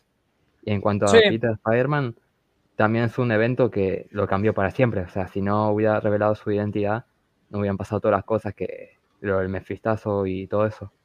Sí, sí. Es un, es un, hecho que cambió para siempre toda la historia de Marvel como tal y a Spider-Man. Así que es uno de los mejores eventos por haber y, y por haber. sí, totalmente, Guille. Sí. Bueno, gracias por tus palabras y gracias por acá sumarte. Sí. Bueno, eh, como lo había dicho, Spider-Man dirigido por Zack Snyder. y un poco sí, ¿eh? ¿eh? Bueno, nada, como lo había dicho anteriormente, todas esas consecuencias lo vamos a ver en este arco de dos. ¿Cuántos números son? ¿Cuatro? Si no me equivoco. ¿O dos son? Sí, es del 539 al 543, ¿puede ser? Sí, sí, unos pocos numeritos. A Pero... eso sumale los, eh, los números de la colección de Peter Parker. Eh, Peter sí, los, de Peter, los que escribió Peter David, decís. Sí. Sí, sí, sí. Sí, totalmente. One More Day también cuenta, ¿no? Dentro de esta misma trama. Eh, no, viene más después, One More Day. Bueno, sí. Claro, o sea, el cómic, o sea, este, creo que es el eh, 543 o 542, corríjanme, el, donde termina Back in Black, que la última viñeta está Peter, que sale a lo Ben Affleck, cuando tipo el, el meme de que Ben Affleck tipo sale a fumar, tipo todo ah, harto, sí, sí. así mirando para el techo, bueno, Peter tipo sale mirando para arriba, y la, y la última viñeta te dice la conclusión, llega en One Moment in Time. No, One Moment in Time, no, perdón, One More Day. One More Time, eh, One More Day, sí. sí. Todo un caos terrible. Bueno, eh, las primeras páginas de lo que es eh, King Black nos encontramos en la cual está Kingpin en la cárcel. Y Back in Black. Eh, Back in Black, sí, perdón. Eh, ya, ya, empezaba a venir acá el dios de los simbiontes, ¿viste? acá podemos notar cuando ya Kingpin le habla a uno de sus mercenarios bueno, descubren dónde está la tía May, quién es, bueno, quién es el hombre araña, se empieza a comandar toda una operación para... Eh, que en realidad iba a matar a Mary Jane, ¿no? Si, eh, ¿Era así, chicos? Sí, no, sí. Ambas, la está apuntando, pero ambas, ¿no? Que sí, pero la que había apuntado primero era Mary Jane, Esa Mary pero Jane. se movió. Pero sí, la idea era matar a las dos. Sí. Yo entendí que el paquete, o sea, es que hablan como en código, en un código. Sí. Entonces la idea es que eh, el, maten al hombre araña, pero si no está el hombre araña en casa, maten a cualquiera que reciba el paquete, o sea, el primero que Ajá, el tiro. Jane o la tía May. Yo así lo entendí, no sé si estoy sí. mal. Sí, a, acá por Sí, sí, ejemplo es que- estoy viendo, la apunta a la tía May y cuando Peter se da cuenta, la salva Mary Jane y le termina dando a la tía May. Sí, Ajá. espejo. Sí, y de hecho hay una viñeta en la que la primera en salir es Mary Jane, pero el asesino no quiso matar a Mary Jane, mejor se decidió esperar a, a Spider-Man. Entonces, pues ya es cuando en, en, el segundo tiro cuando se da cuenta y cuando pasa lo de la tía May. Y, y, yo ahí me rompí, la verdad. No la porca está la posibilidad. sí, espejo, perdón que te interrumpí. No, no, no, era eh, complementar lo que decía Andy, ¿no? Sí, que eran eh, que Kingpin cuando está en la cárcel le pone en un papelito que era la araña más dos y que decía eh, que en realidad era matar a los tres, tanto a los, a los familiares como a él. Sí, sí, sí, sí, totalmente. ¿Podemos pasar a la siguiente imagen, Mariana? ¿Cómo no? Sí. Algo quería destacar antes. Creo que las primeras ¿Qué quedó viñetas. medio. Era esta. la que tenía que- Ah, perdón. No, Perdón, perdón. Sí, Guille. Sí, que las primeras viñetas, como Peter resumiendo la guerra civil, o sea, tipo dando su opinión, creo que son de las mejores reflexiones que tiene también. Justamente como yo dije antes, que, que es un gran evento, Sí. y acá Peter justamente cuenta cómo fue, cómo es la situación, y la verdad que está muy bueno. No, a- acá me parece que cuando yo lo leí y cuando le disparan a la tía May, yo no es por ser forro, pero yo dije, uh, al fin, al fin, loco. O sea, yo te voy a decir una cosa. A ver, vos, Guille y Mariana, que están a full con las fechas. ¿En qué año se crea Spider-Man? 1962. 1962. 1962. Desde ese año está viva la vieja. Sí. Desde ese año. Y cada día está más joven, ¿viste? Quiero aclararles quiero aclararles de que Marvel es continuidad, no es reinicio. Así que, salvo por algunas cositas, pero es puramente continuidad. Y en algún momento la vieja se tenía que ligar algo. No puede ser que esté. O sea, Peter, mira, eh, él mismo lo dice, de los 15 años que es el hombre araña. Ya, eh, es más, recordemos que en esta etapa de Transiski es docente. O sea, el chabón da clases. 40. Sí. Ya- ¿Cuántos años tiene acá? No, Mm, para yo- mí y 40 yo diría que y tiene, algo. no, yo diría que tiene como 26, 27. No, más, Esto como por No los sé, 30. más. Vamos No redondeando de- 30, 30 años. Yo, yo lo pondría 34 a lo mucho. 34. Pero no hay un momento que A ver, espera. Uh, acá se empezó el quilombo ya. También hay, hay viñetas en las que se le ve a Peter Parker con la barba un poco crecida y una barba completa. Sí, bueno, hay gente de 15 con barba. No, Ah, no, la tía May la Mirta Legrand. la, la barba crece bien, eh, o sea, ya te crece completa arriba de los 25 en promedio. Entonces, de, de 25 para abajo. Bueno, va- vamos a redondear 30, 30 y pico tiene 80 el flaco. poné. Ya está. Es más, yo veo este Peter y tiene 30 y pico. O sea. y de 47. 20.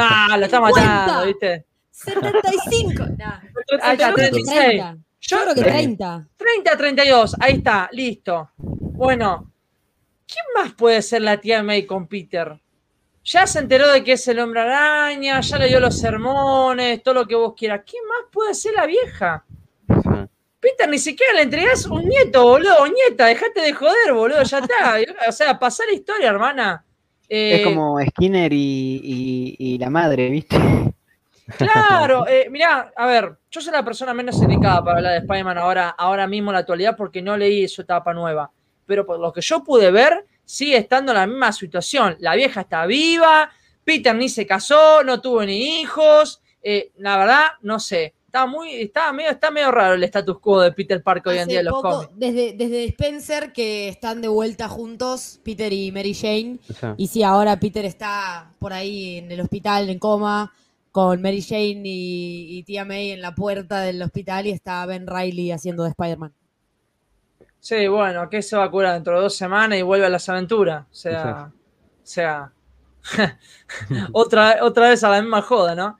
Eh, pero bueno, nada, yo en esta ocasión lo festejé, me parecía bien. También convengamos, chicos, a ver, no sé si le parece tirar de pelo. Acá lo vemos a Peter, le tira un tremendo coche al francotirador. Ahí vemos la, la furia desatada. De hecho, Sí. dato, dato curioso, eh, la fuerza de Spider-Man, eh, de- con, e- con esa escena, se logró eh, calcular, eh, bueno, la- en, en los cómics se dice que la fuerza de Spider-Man está aproximadamente en cargar, ay, eran, creo que 170 kilos, o más o menos, que máximo que podía, o, o decían 270, si no me equivoco, kilos que puede cargar extras eh, Spider-Man. Pero en esta escena donde se la- le lanza el coche, pues un coche no eso. Entonces, creo que los físicos alcanzaron a calcular que la fuerza máxima de Peter que puede alcanzar y que puede levantar para aventar un carro y además a- a- eh, aventarlo a un cuarto piso, Y Eh, aparte un jeep, no cualquier sí. auto, un jeep. un jeep que además es gordísimo y altísimo, eh, creo que A la mierda. aproximadamente de 800 toneladas, más o menos, lo que podía aventar esos poderes.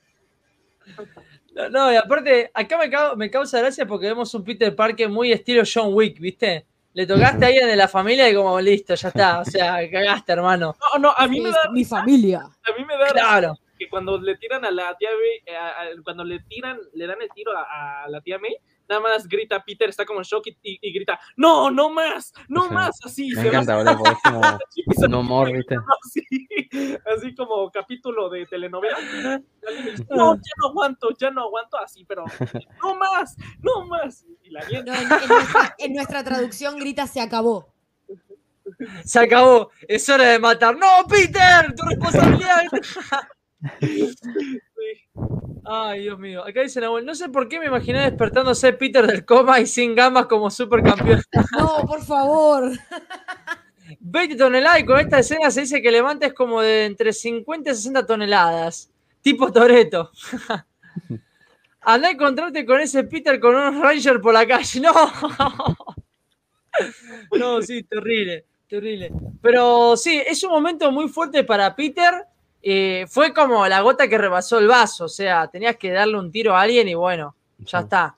Eh, no, no lo para nadie más. Es que es súper eh, interesante esto que decís, Demian. Justo usaste una, una, frase que es, justo es, la gota que rebalsa el vaso, o sea, es lo último que te tiene que pasar para que explotes, que se conecta asociativamente, indudablemente, con aquella cosa primera que le pasó. Porque esto es como que su tía está muriéndose, entre comillas, por su culpa, Claro. Cuando su tío murió, entre comillas, por su culpa. Entonces es como que si bien esto es lo último que él necesitaba como para quebrar, es algo que, lo, que lo lleva y que lo retrotrae a ese primer trauma que él tiene, que es la muerte de su tío por su culpa. Claro, sí, totalmente. O sea, fue el karma, viejo. Literal. Eh, en un momento parece ya, Mariana, con lo que vos decís, parece en un momento Neon Genesis Evangelion, ¿viste? Estaba, Peter, súbete al maldito robot, ¿viste? Con todo lo que le pasaba en estos periodos. no, no vi eso. Uh. Pero todos me dicen que lo haga, así que lo voy a hacer. Esto es un momento, o sea, realmente la familia es, para Peter es como lo más importante porque hay, en el cómic de la muerte de Spider-Man, eh, donde todos lo atacan, eh, Spider-Man muere. y, lo último que dice antes de morir es, no pude salvar al tío Ben, pero te pude salvar a ti y a Mary Jane. no, bueno, va, para. No, a ver, la salva porque, bueno, por lo que sucede en One More Day. Porque si no, pasaba al otro lado la señora. Bueno, sí. O sea, no, aparte, chicos, pará, un poco más de lógica. La, vieja cuántos años tiene? O sea, no estoy desprestigiando a la gente grande, pero escúchame. Empiecen a tirar números como con Peter. Yo digo 137. Y en la época inicial tenía como 80 la vieja parecía. Escuchame una cosa. Se comió, un balazo francotirador. Hmm. O sea, por más que Peter vaya lo más rápido posible. No, pará, encima Peter no es que la llevó, eh, dejó pasar el francotirador fue primero al francotirador y después fue a buscar a la doña y después la llevó al hospital. Eh, y después anduvo pasando por los hospitales porque después la tienen que sacar porque la policía tomó tomó conocimiento de que estaba en una clínica, me parece, y la pasó en un hospital público en un momento. Sí, empezaron a preguntar también de quién era, por qué no estaba anotada, que no sé qué. Mary Jane decía que ah, tenía algunos fondos de ahorro, pero que no la podía mantener mucho más en esa clínica y encima ya habían empezado a preguntar quién era. Había cobrado el IFE. Hay un detalle. hay un detalle que no se dieron cuenta, es que cuando le, llega la bala, antes le pasa por Toreto, salta por la, bala. sí. Lo salva. no, no, familia no, Yo creo que efectivamente, yo creo que la, eh, hay en la vida real, bueno, no hay nadie que trepa las paredes, pero así te, te podés morir. Más una persona grande a mí Nunca vio, nadie vio nunca a Spider-Man y a mí en un mismo lugar. Así que yo no estaría tan seguro de que nadie trepa las paredes. pará, Demian, Demian eh, pará, tiene razón Manuel García eh, en los comentarios, porque en esos capítulos le dicen que la sangre de la tía estaba como contaminada con no sé qué de, de, de araña y nunca se retoma ese tema, se deja ahí como se deja pasar. Y claro, para, para, para, como tipo que no, como, los boludos como nosotros que nos ponemos a debatir, eh, salga ese tipo de cosas, ¿viste? para mí después lo termina, para mí lo termina, lo termina meando después. ¿Eh? El poder radioactivo de la sangre lo termina meando, por eso. no. no, Mariana, No, no, me imaginé a Peter meando a la tía May. no. no, Peter, no seas huevón. Esa que es una picadura de agua viva, ¿viste? Chicos, hay un cómic en la cual eh, Peter termina matando a Mary Jane porque los flujos de Peter son radioactivos. Pará, lo, claro, los, bueno, los espermatozoides de Peter son radioactivos para Mary Jane, o sea, no es joda. Me lo leí Spider-Man Rain y dije, hago un video sobre esto, y después dije, mm, no sé, que, es medio turbia esa, historia. Mm, sí, turbia y sin embargo se la mandaron igual en el cómic, así que Chanturbia, turbia no es. Un hijo y le terminó provocando un tremendo cáncer a Mary Jane. No, igual, pará, si vamos cuestión de lógica, eh, yo me la creo. Yo me la puedo creer eso. Porque, a ver, te picó una araña más experimentada que no sé quién más tocó mano por ahí. Y yo, más la sangre de Peter, no cualquiera puede ser válido. De, hecho, eh, eh, hay un cómic que me, encanta que se llama Marvel Dreams, que es el universo de Marvel, pero en nuestra realidad, donde Hulk, en vez de volverse Hulk, se vuelve Hulk, pero lleno de tumores y explota. Su, sí. Y Peter no resiste la radioactividad. A Peter le viene una dermatitis masiva tipo 4 o quién sabe qué, pero se ve. Cáncer, me parece, cáncer de piel.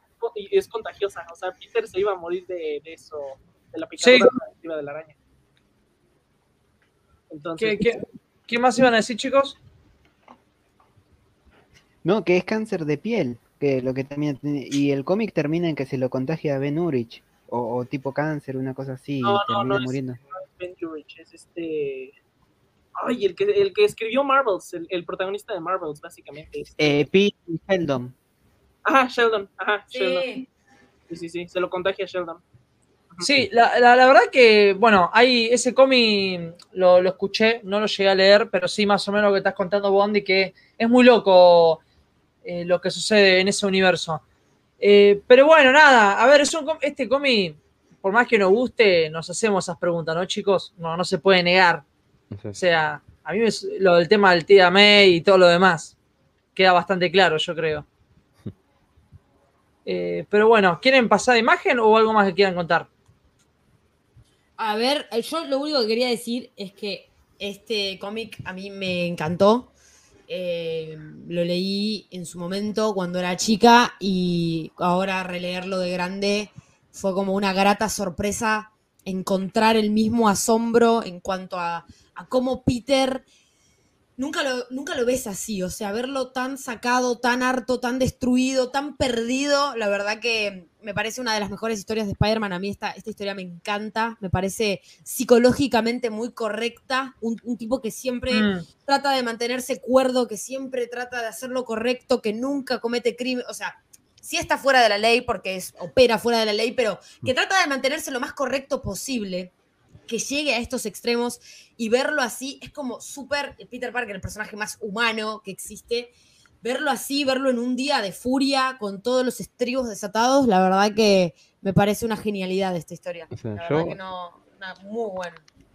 yo la considero esta historia como una de las últimas, por decirlo así, tipo como la final, porque es como es a todo o nada acá, básicamente. No sé si me entiendes, como el final, tipo, más de esta historia no, no pueden haber, ¿viste? No, no hay otra continuación. Pues me encanta, todo, lo que, todo lo que hace es todo lo que nunca haría, nunca, nunca hizo, y nada, eso. Porque aparte, aparte, la elección del traje negro no es un traje que tipo le da súper extra poderes. Es, es, simplemente es una elección de color porque es una representación de su estado mental y, de, sus emociones y de todo lo que le está pasando y cómo él proyecta eh, en, la ausencia del color, en el color negro, que es todo lo oscuro, eh, eso que le está pasando. Sí. Y, totalmente. ¿Saben qué? A mí, eh, bueno, aquí se aplicaría, voy a meter algo de, DC rápido, aquí se aplicaría algo que siempre le dice el Joker a Batman, solo hace falta un mal día para que te conviertas en mí. Entonces, en este caso, este es el, mal día de Peter en el que se quiebra. Eh, usa una psicología del color, eh, que en este caso sería el negro, porque es un color muerto, es un color de luto, es un color que se relaciona con la muerte, porque la buena persona que era Peter Parker muere al punto de quebrar a Kingpin sin darle ninguna ventaja. Y, o sea, aquí es un Peter Parker muy oscuro, entonces pues esto representa muy bien eh, el, el, cómic Back in Black. Perfecto. ¿Algo más, chicos? Sí, que no tenemos que olvidar de los números, no sé si está más adelante, Demian, pero los números de dedicados a Eddie Brock, Eddie Brock, que es la última tentación de Eddie, me parece, que es eh, a mí me llegó mucho más por ese lado de la desesperación de Eddie, todo lo, que significa. No sé si, no quiero decir mucho, por ahí lo están en el... a ver, lo agregamos. No, lo agregamos, creo que no llegamos. Eh, que la verdad está muy bueno. Eh, o sea, una forma de decir, bueno, o sea, está interesante. Nunca esperaba esa profundidad que se le dio en esos cómics o en ese momento de Eddie Brock. Sí, que Eddie Brock está como medio enfermo, ¿no? El chabón está todo pelado. Sí, la, pasa la, pasa bastante mal. Nada que ver con Lady Brock hoy en día de los cómics, ¿no? Pero bueno. Eh, bueno, ¿podemos seguir, chicos? Seguimos. Bueno, y acá es cuando llega el gran momento. Peter se manda a la cárcel donde está Kingpin y empieza a ligar golpes por todos lados. Y acá es cuando, perdón, ¿no? Pero Peter dice, yo soy acá el macho alfa y se saca el traje y lo empieza a moler a golpes al gran pelado terrible. Yo siento que esto, sí o sí, sí. lo inspiraron en Daredevil. sí, ¿sabes que yo también? Yo siento así también, ¿eh? esa parte. Yo también, yo también lo sentí de esa parte. ¿Ustedes, chicos, qué opinaron de esta sensación? Esto ya es pochoclo. O sea, ¿cómo estamos viendo esta escena? Del bueno. Es pochoclo del bueno, es Peter. O sea, porque no es Spider-Man contra Kingpin. Es, lo hizo personal sacándose el traje. Se saca el traje y le dijo vos y yo. O sea, Peter Parker contra Wilson Fisk. Tipo, vos y yo. Hmm. Y nadie más. Y, Peter se desata. Desata los estribos y las cadenas y le da como no le dio a nunca a nadie en su vida. Sí, encima eh, hay un momento, yo ah, como que pareciera que le, que le arranca el ojo, ¿viste? No sé, pero eh, como que Kimpin eh, creo que queda en el piso el chabón, por, por todos los golpes que se comió. A mí me parece que le quedó. Lo levanta de la piel del pecho, Peter. Tipo, lo agarra de la piel del pecho y lo levanta. Y le sí, sí, sí, cachetadas. las cachetadas. De igual manera, a mí me, gustó esto porque a mí siempre lo que más eh, te da bronca de Kimpin te llega cuando a vos te empieza, o sea, vos empezás a odiar a Kimpin, porque ya el, trabajo lo está haciendo bastante bien el chabón como villano, es que el chabón siempre, eh, fíjate, el típico villano millonario, compra todo, la corrupción del mal, y siempre se la agarra con los dos superhéroes que son lo más, eh, lo más trabajadores encima, ¿no? Peter Parker y Daredevil. Se la agarra con estos dos. O sea, mira, miralo por ese lado, ¿no? Es el jefe sobreexplotador y estos dos en algún momento ya es como tipo, no, ¿sabes qué, gordo? Me cansaste. Eh, así nomás. Y Peter acá me gustó porque fue como, mirá lo que me tuve que bancar por culpa mía también de haber mostrado mi identidad y todo lo demás. Eh, ya está, basta. Vénganse, acá la justicia la haré yo mismo. Total, eh, justicia por mano propia. Sí, sí, sí, sí. Y encima, Kimpin como que no queda tan mal. El chabón como que tipo, ya no vamos a volver a encontrar, ¿viste? No, sí, Kipi no lo vas a ver pidiéndote piedad. O sea, si se manda un moco él, se hace cargo. Aparte, toda la reflexión de Peter en ese momento, ya que Guille hablaba de las, de las reflexiones, es tremendo como le dice, no te voy a matar, ¿sabes qué? Porque yo ya te gané, te humillé enfrente de todos estos que vos tenías comprados y ahora, ¿cómo, cómo los volvés a comprar? ¿Cómo volvés a a determinar tu autoridad y a ponerte como poderoso si ya todos vieron que yo te gané. Y cuando se muera la tía May, como fuiste vos el que la mataste, voy a venir y te voy a matar a vos. Y si alguno de ustedes, salames, se quiere sobrepasar, los voy a matar también. Es impresionante, o sea, el poder con el que lo dice, se nota que el tipo ya está en las últimas, ya le vendió su alma a Mephisto, o sea, acá ya está, tipo, ya decís, listo, o sea, este hombre ya no tiene nada más que perder, ya siente que lo perdió todo, ya no tiene, ya no tiene ningún tipo de nada, o sea, ya está perdido. Pero es tremendo cómo hace toda esa reflexión sobre la humillación y sobre cómo lo que hizo no fue matarlo y listo, sino lo mató a nivel simbólico, le sacó su poder, su autoridad, y es como que Kingpin ya no existe. Sí, se acaba el reinado de Kimping. Va, por algunos números igual, ¿eh? porque después lo volvemos a ver al chaval. Eh, escuchándote, es un poco eh, haciendo un paralelismo eh, con el episodio 3 de Star Wars. No sé si lo viste, cuando Anakin se transforma en Darth Vader. Y, es un poco cuando va al, templo Jedi y que empieza a masacrar a los niños, a todos. O sea, es un poco la escena esa con el enfrentamiento de Peter con Kimping. Total, es una muerte simbólica de un personaje en donde decís, tipo, no murió, pero, pero se transformó en otra cosa y ya no es el mismo. Ella no es lo que era antes. Mi vieja mula ya no es lo que era. No, sí, no es lo que No, no, para mí este cómic, mira, si algún día tienen que traducir acá el título, yo lo llamo Cagaste Kimping, porque literal, acá en Argentina vendría como palo, estoy seguro. Eh, pero no, para mí, un gran arco de Peter, eh, en un punto de inflexión del personaje que vos decís, bueno, ¿qué es lo que sigue ahora, no? Porque la tía May está en coma. Eh, ya reveló la identidad, no pueden conseguir trabajo. Todo el gobierno de Estados Unidos lo están buscando por el tema de la identidad. O sea, ¿cómo sigue después de esto? A su lado lo, traicionaron también. Claro, no, y aparte que también todos los que eran del bando del Capi eh, también quedaron ahí eh, bajo el gobierno, ¿no? O sea, era un momento bastante importante en el universo de Marvel, ¿no? O sea, yo creo que acá lo más cercano, si es que tuvieran a continuación, sería como el renueva tus votos, que Peter como que va al, se queda con Mary Jane y viven en secreto. Tipo a cubierto, nadie le sepa que son ellos. ¿Qué es lo que hubiera hecho yo, te digo? ¿eh? Sí, o sea, más viable, el único. El, el siguiente arco yo hubiera hecho, o sea, que pase un tiempo, o sea, imagínate, un año después, la tía May, ¡pum!, al cielo. Te vamos a recordar, señorita. Peter con barba y Mary Jane embarazada. ¿Qué tal, eh? ¿Cómo te va? Eso sí que hubiera sido una buena continuación. Sí, es que, ¿saben yo por qué me rompí?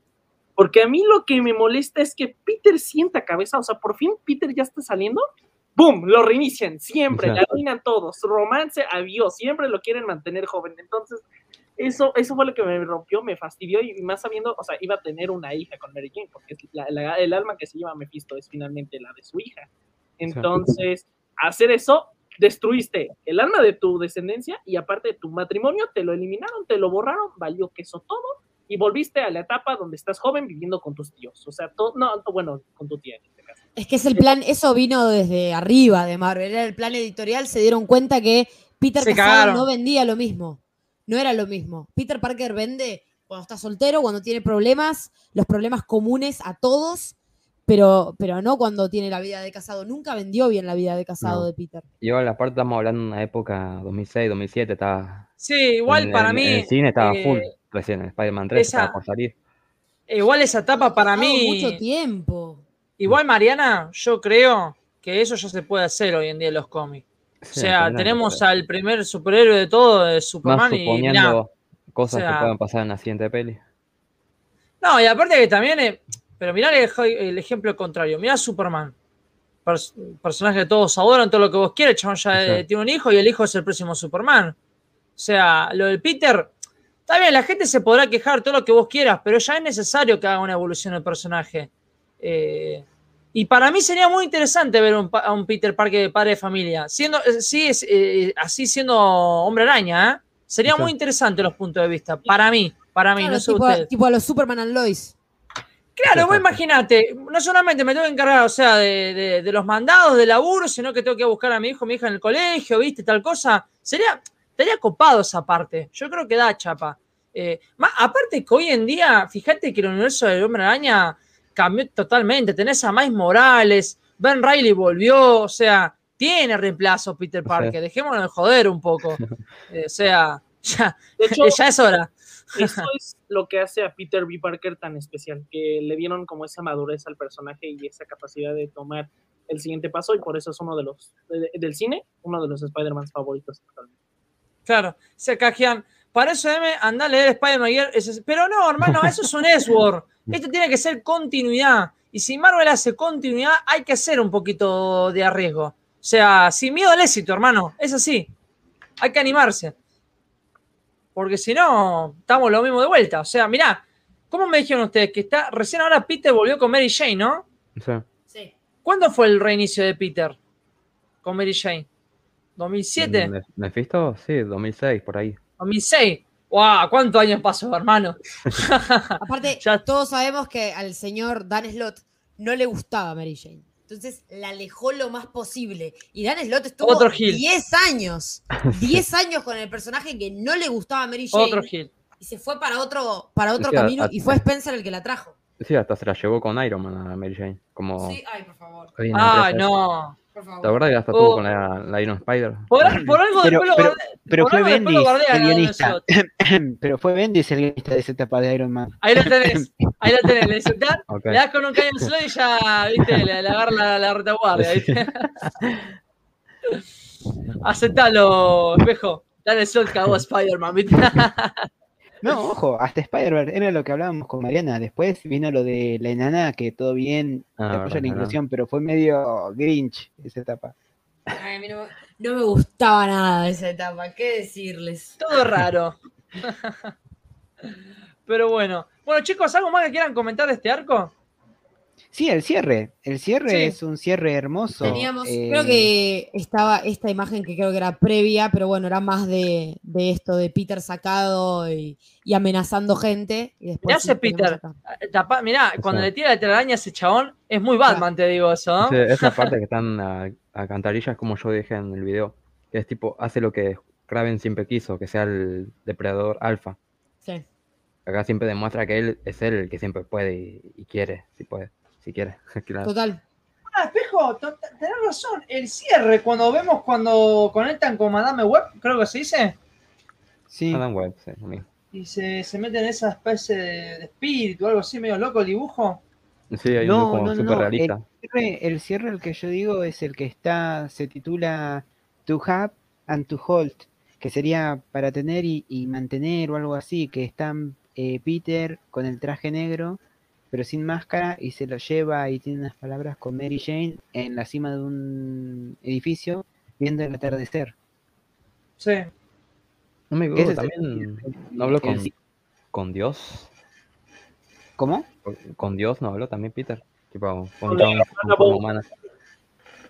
No, no, no, el cierre es que se encuentran, eh, yo tengo acá un, un tomo recopilatorio y es el cierre con los números, creo, de mi amistoso Spider-Man o algo de eso, me parece. Acá no lo tengo yo en mi edición de Clarín. Espera, ahí te digo, dame un minuto. ¿Alguien lo puede confirmar, Che? Estoy buscando.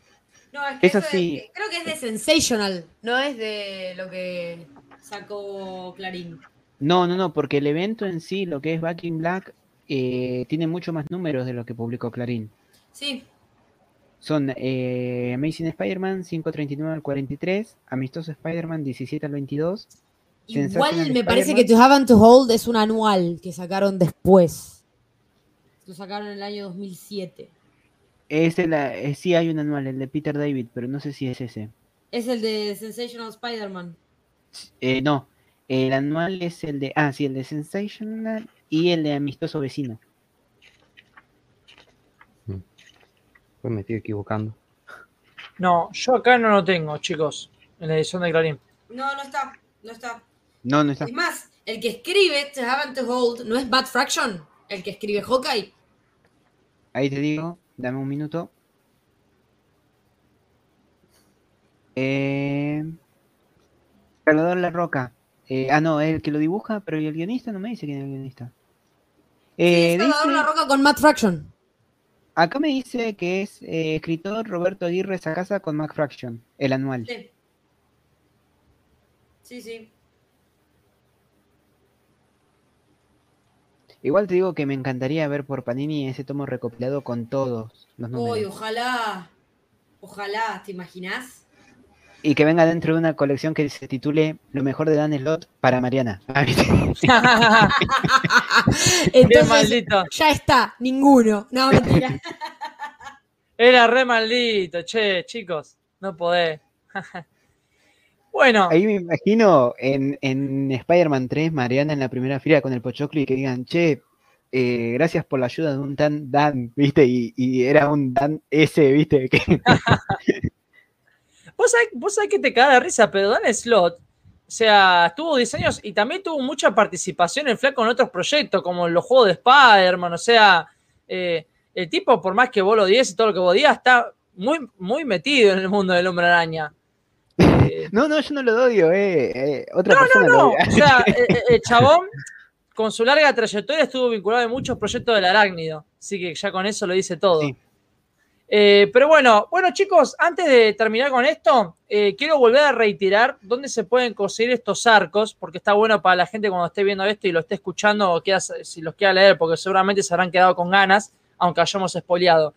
Les quiero remarcar, el evento Civil War, el arco principal, tiene la edición de Salvat, Tapanera, como también la edición de Omni, que sacó varias, o hasta incluso la colección de Clarín, que son como 15 números. La colección de Clarín de 15 números te viene con todos los números del evento, o sea, es el evento completo, nadie se puede quejar ahí. Eh, ¿Alguna edición más que me estoy olvidando, chicos, por ahí? Eh, Omnipress nos sacó, bueno, te escuché si lo mencionaste, la de Civil War. Sí, está la Deluxe y la otra, eh, Excelsior creo que era. Exactamente. luego tenemos, por ejemplo, sí, sí, Mariano. ¿Puedo contestar al comentario de Gianluca? Sí, por favor. No, lo que iba a decir es que no es que no me gusta Superior. A mí me gusta Superior porque no es Peter Parker, porque para mí Dan Slott no sabe escribir a Peter Parker. Sabe hacer historias de Spider-Man que son que te enganchan, que son entretenidas y definitivamente fue muy interesante todo lo que hizo con eh, Horizon y cómo lo llevó como a otro nivel, exploró algo del personaje que no habíamos visto antes y a mí la primera etapa de él y Spider-Verse me, me interesa, me gustó pero me parece que él dejó muy olvidado a, Peter y a, él como personaje y medio que eh, ahí faltaba. Había mucho Spider-Man y poco Peter. Superior es una etapa que es entretenida, que es súper innovadora y está buena, pero justamente porque es el Doc Ock y no es Peter. Eh, eso, vale. Sí, totalmente. Eh, bueno, y después tenemos de vuelta al traje, perdón, de vuelta al traje negro, que ahí me parece que solamente vi la edición de Clarín. Eh, no sé si ustedes... Panini que se puede conseguir algunos números eh, cerca del Congreso de la Nación. Ah, perfecto. Uy, ¿cuál es la avenida esa? Bueno, cerca del subte ah. A de la línea de Congreso a una cuadra. yendo para 11.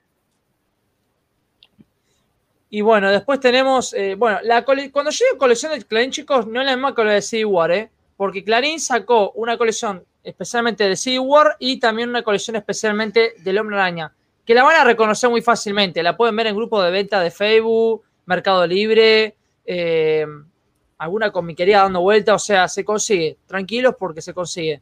Yo le quiero eh, agradecer a Metro Comics que me la consiguió. Sí, un grueso el Metro. Yo, yo, por mi parte, esta colección la pude comprar a principio de este año, eh, que bueno, me mandé y fue una gran compra. La verdad que es una gran, gran etapa Gran, etapa que eh, recopilan, del Hombre Araña encima. Sí, yo justamente esta colección de Clarín la compré hace como 3 o 4 años atrás. Sí. el chavo me vendió esto de Back in Black, junto a un número de Civil War, eh, otros números de. ¿Cómo se llama este? La historia de Lot, que empieza un día. Sí, Brand New Day. brand New Day y no sé qué más, todo eso como a 150 pesos. Estoy hablando hace 3 o 4 años, pero igual era re barato, o sea, todo eso o sea, tipo, un solo tomo por, por 10 me vendió loco. Qué suerte, chabón. Sí, una suerte. Bueno, chicos, eh, llegamos ya al final del directo. Eh, ¿Algo que quieran decir? O. Bueno, no. Eh, yo simplemente decir que, este final con el que nos quedamos de, Peter tan conflictuado y afligido por, por, toda la situación, lo vamos a estar, lo vamos a seguir comentando en el siguiente directo y que nos da el pie perfecto para, para el cómic de One More Day. Sí, cómic que va a ser el último programita del mes de diciembre, eh, que va a generar debate, eh, seguramente, porque bueno, son, es, algo muy importante para lo que sucede el personaje y que a muchos le gustó y otros que no, pero bueno. Así que bueno, chicos, muchísimas gracias por pasarse, Espejo, Andy, vos, Guille. ¿Algo que quieran comentar ustedes o ah, cerramos? yo quiero decir mm, que esta etapa, desde Civil War hasta One More Day, en mi opinión, es la etapa de destruir a Peter Parker. Eh, y por eso yo sufrí. O sea, si ya con Civil War había sufrido, donde lo dejan casi muerto donde este, le atacan a la familia, está en peligro, todas las crisis que tiene el personaje. Luego en Back, eh, Back in Black, que pasa lo de la tía May. Y luego en One More Day, que pierde literalmente todo.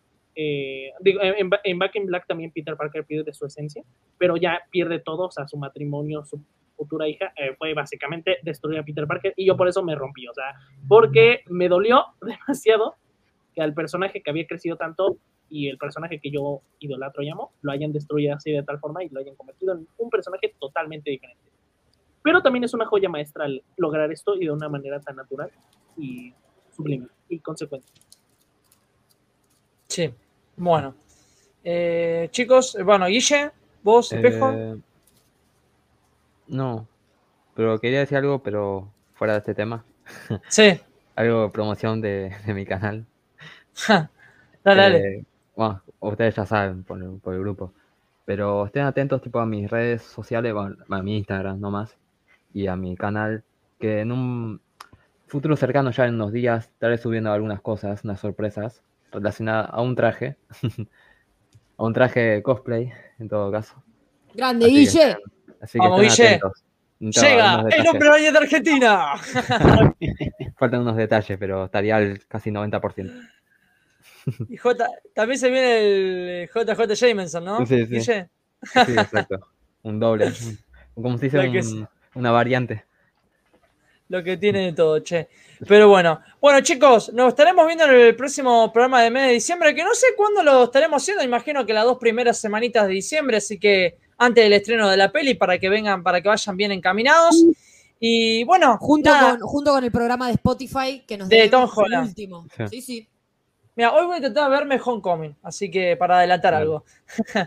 Eh, así que chicos, abajo en la descripción les voy a estar dejando todos los canales chicos que lo voy a poner eh, en cuanto termine este en vivo. Y también voy a estar dejando la cuenta de Twitter de World Warriors que tenemos ahí, que ahí informamos todo. Como también el canal de Spotify, que ahí, ahí vamos a estar subiendo todos los podcasts, como también estos programas. Así que gracias por estar ahí en los comentarios, por apoyar y que lo hayan disfrutado. Así que nos vemos hasta la próxima. Hasta la próxima, chicos. Chau, chau.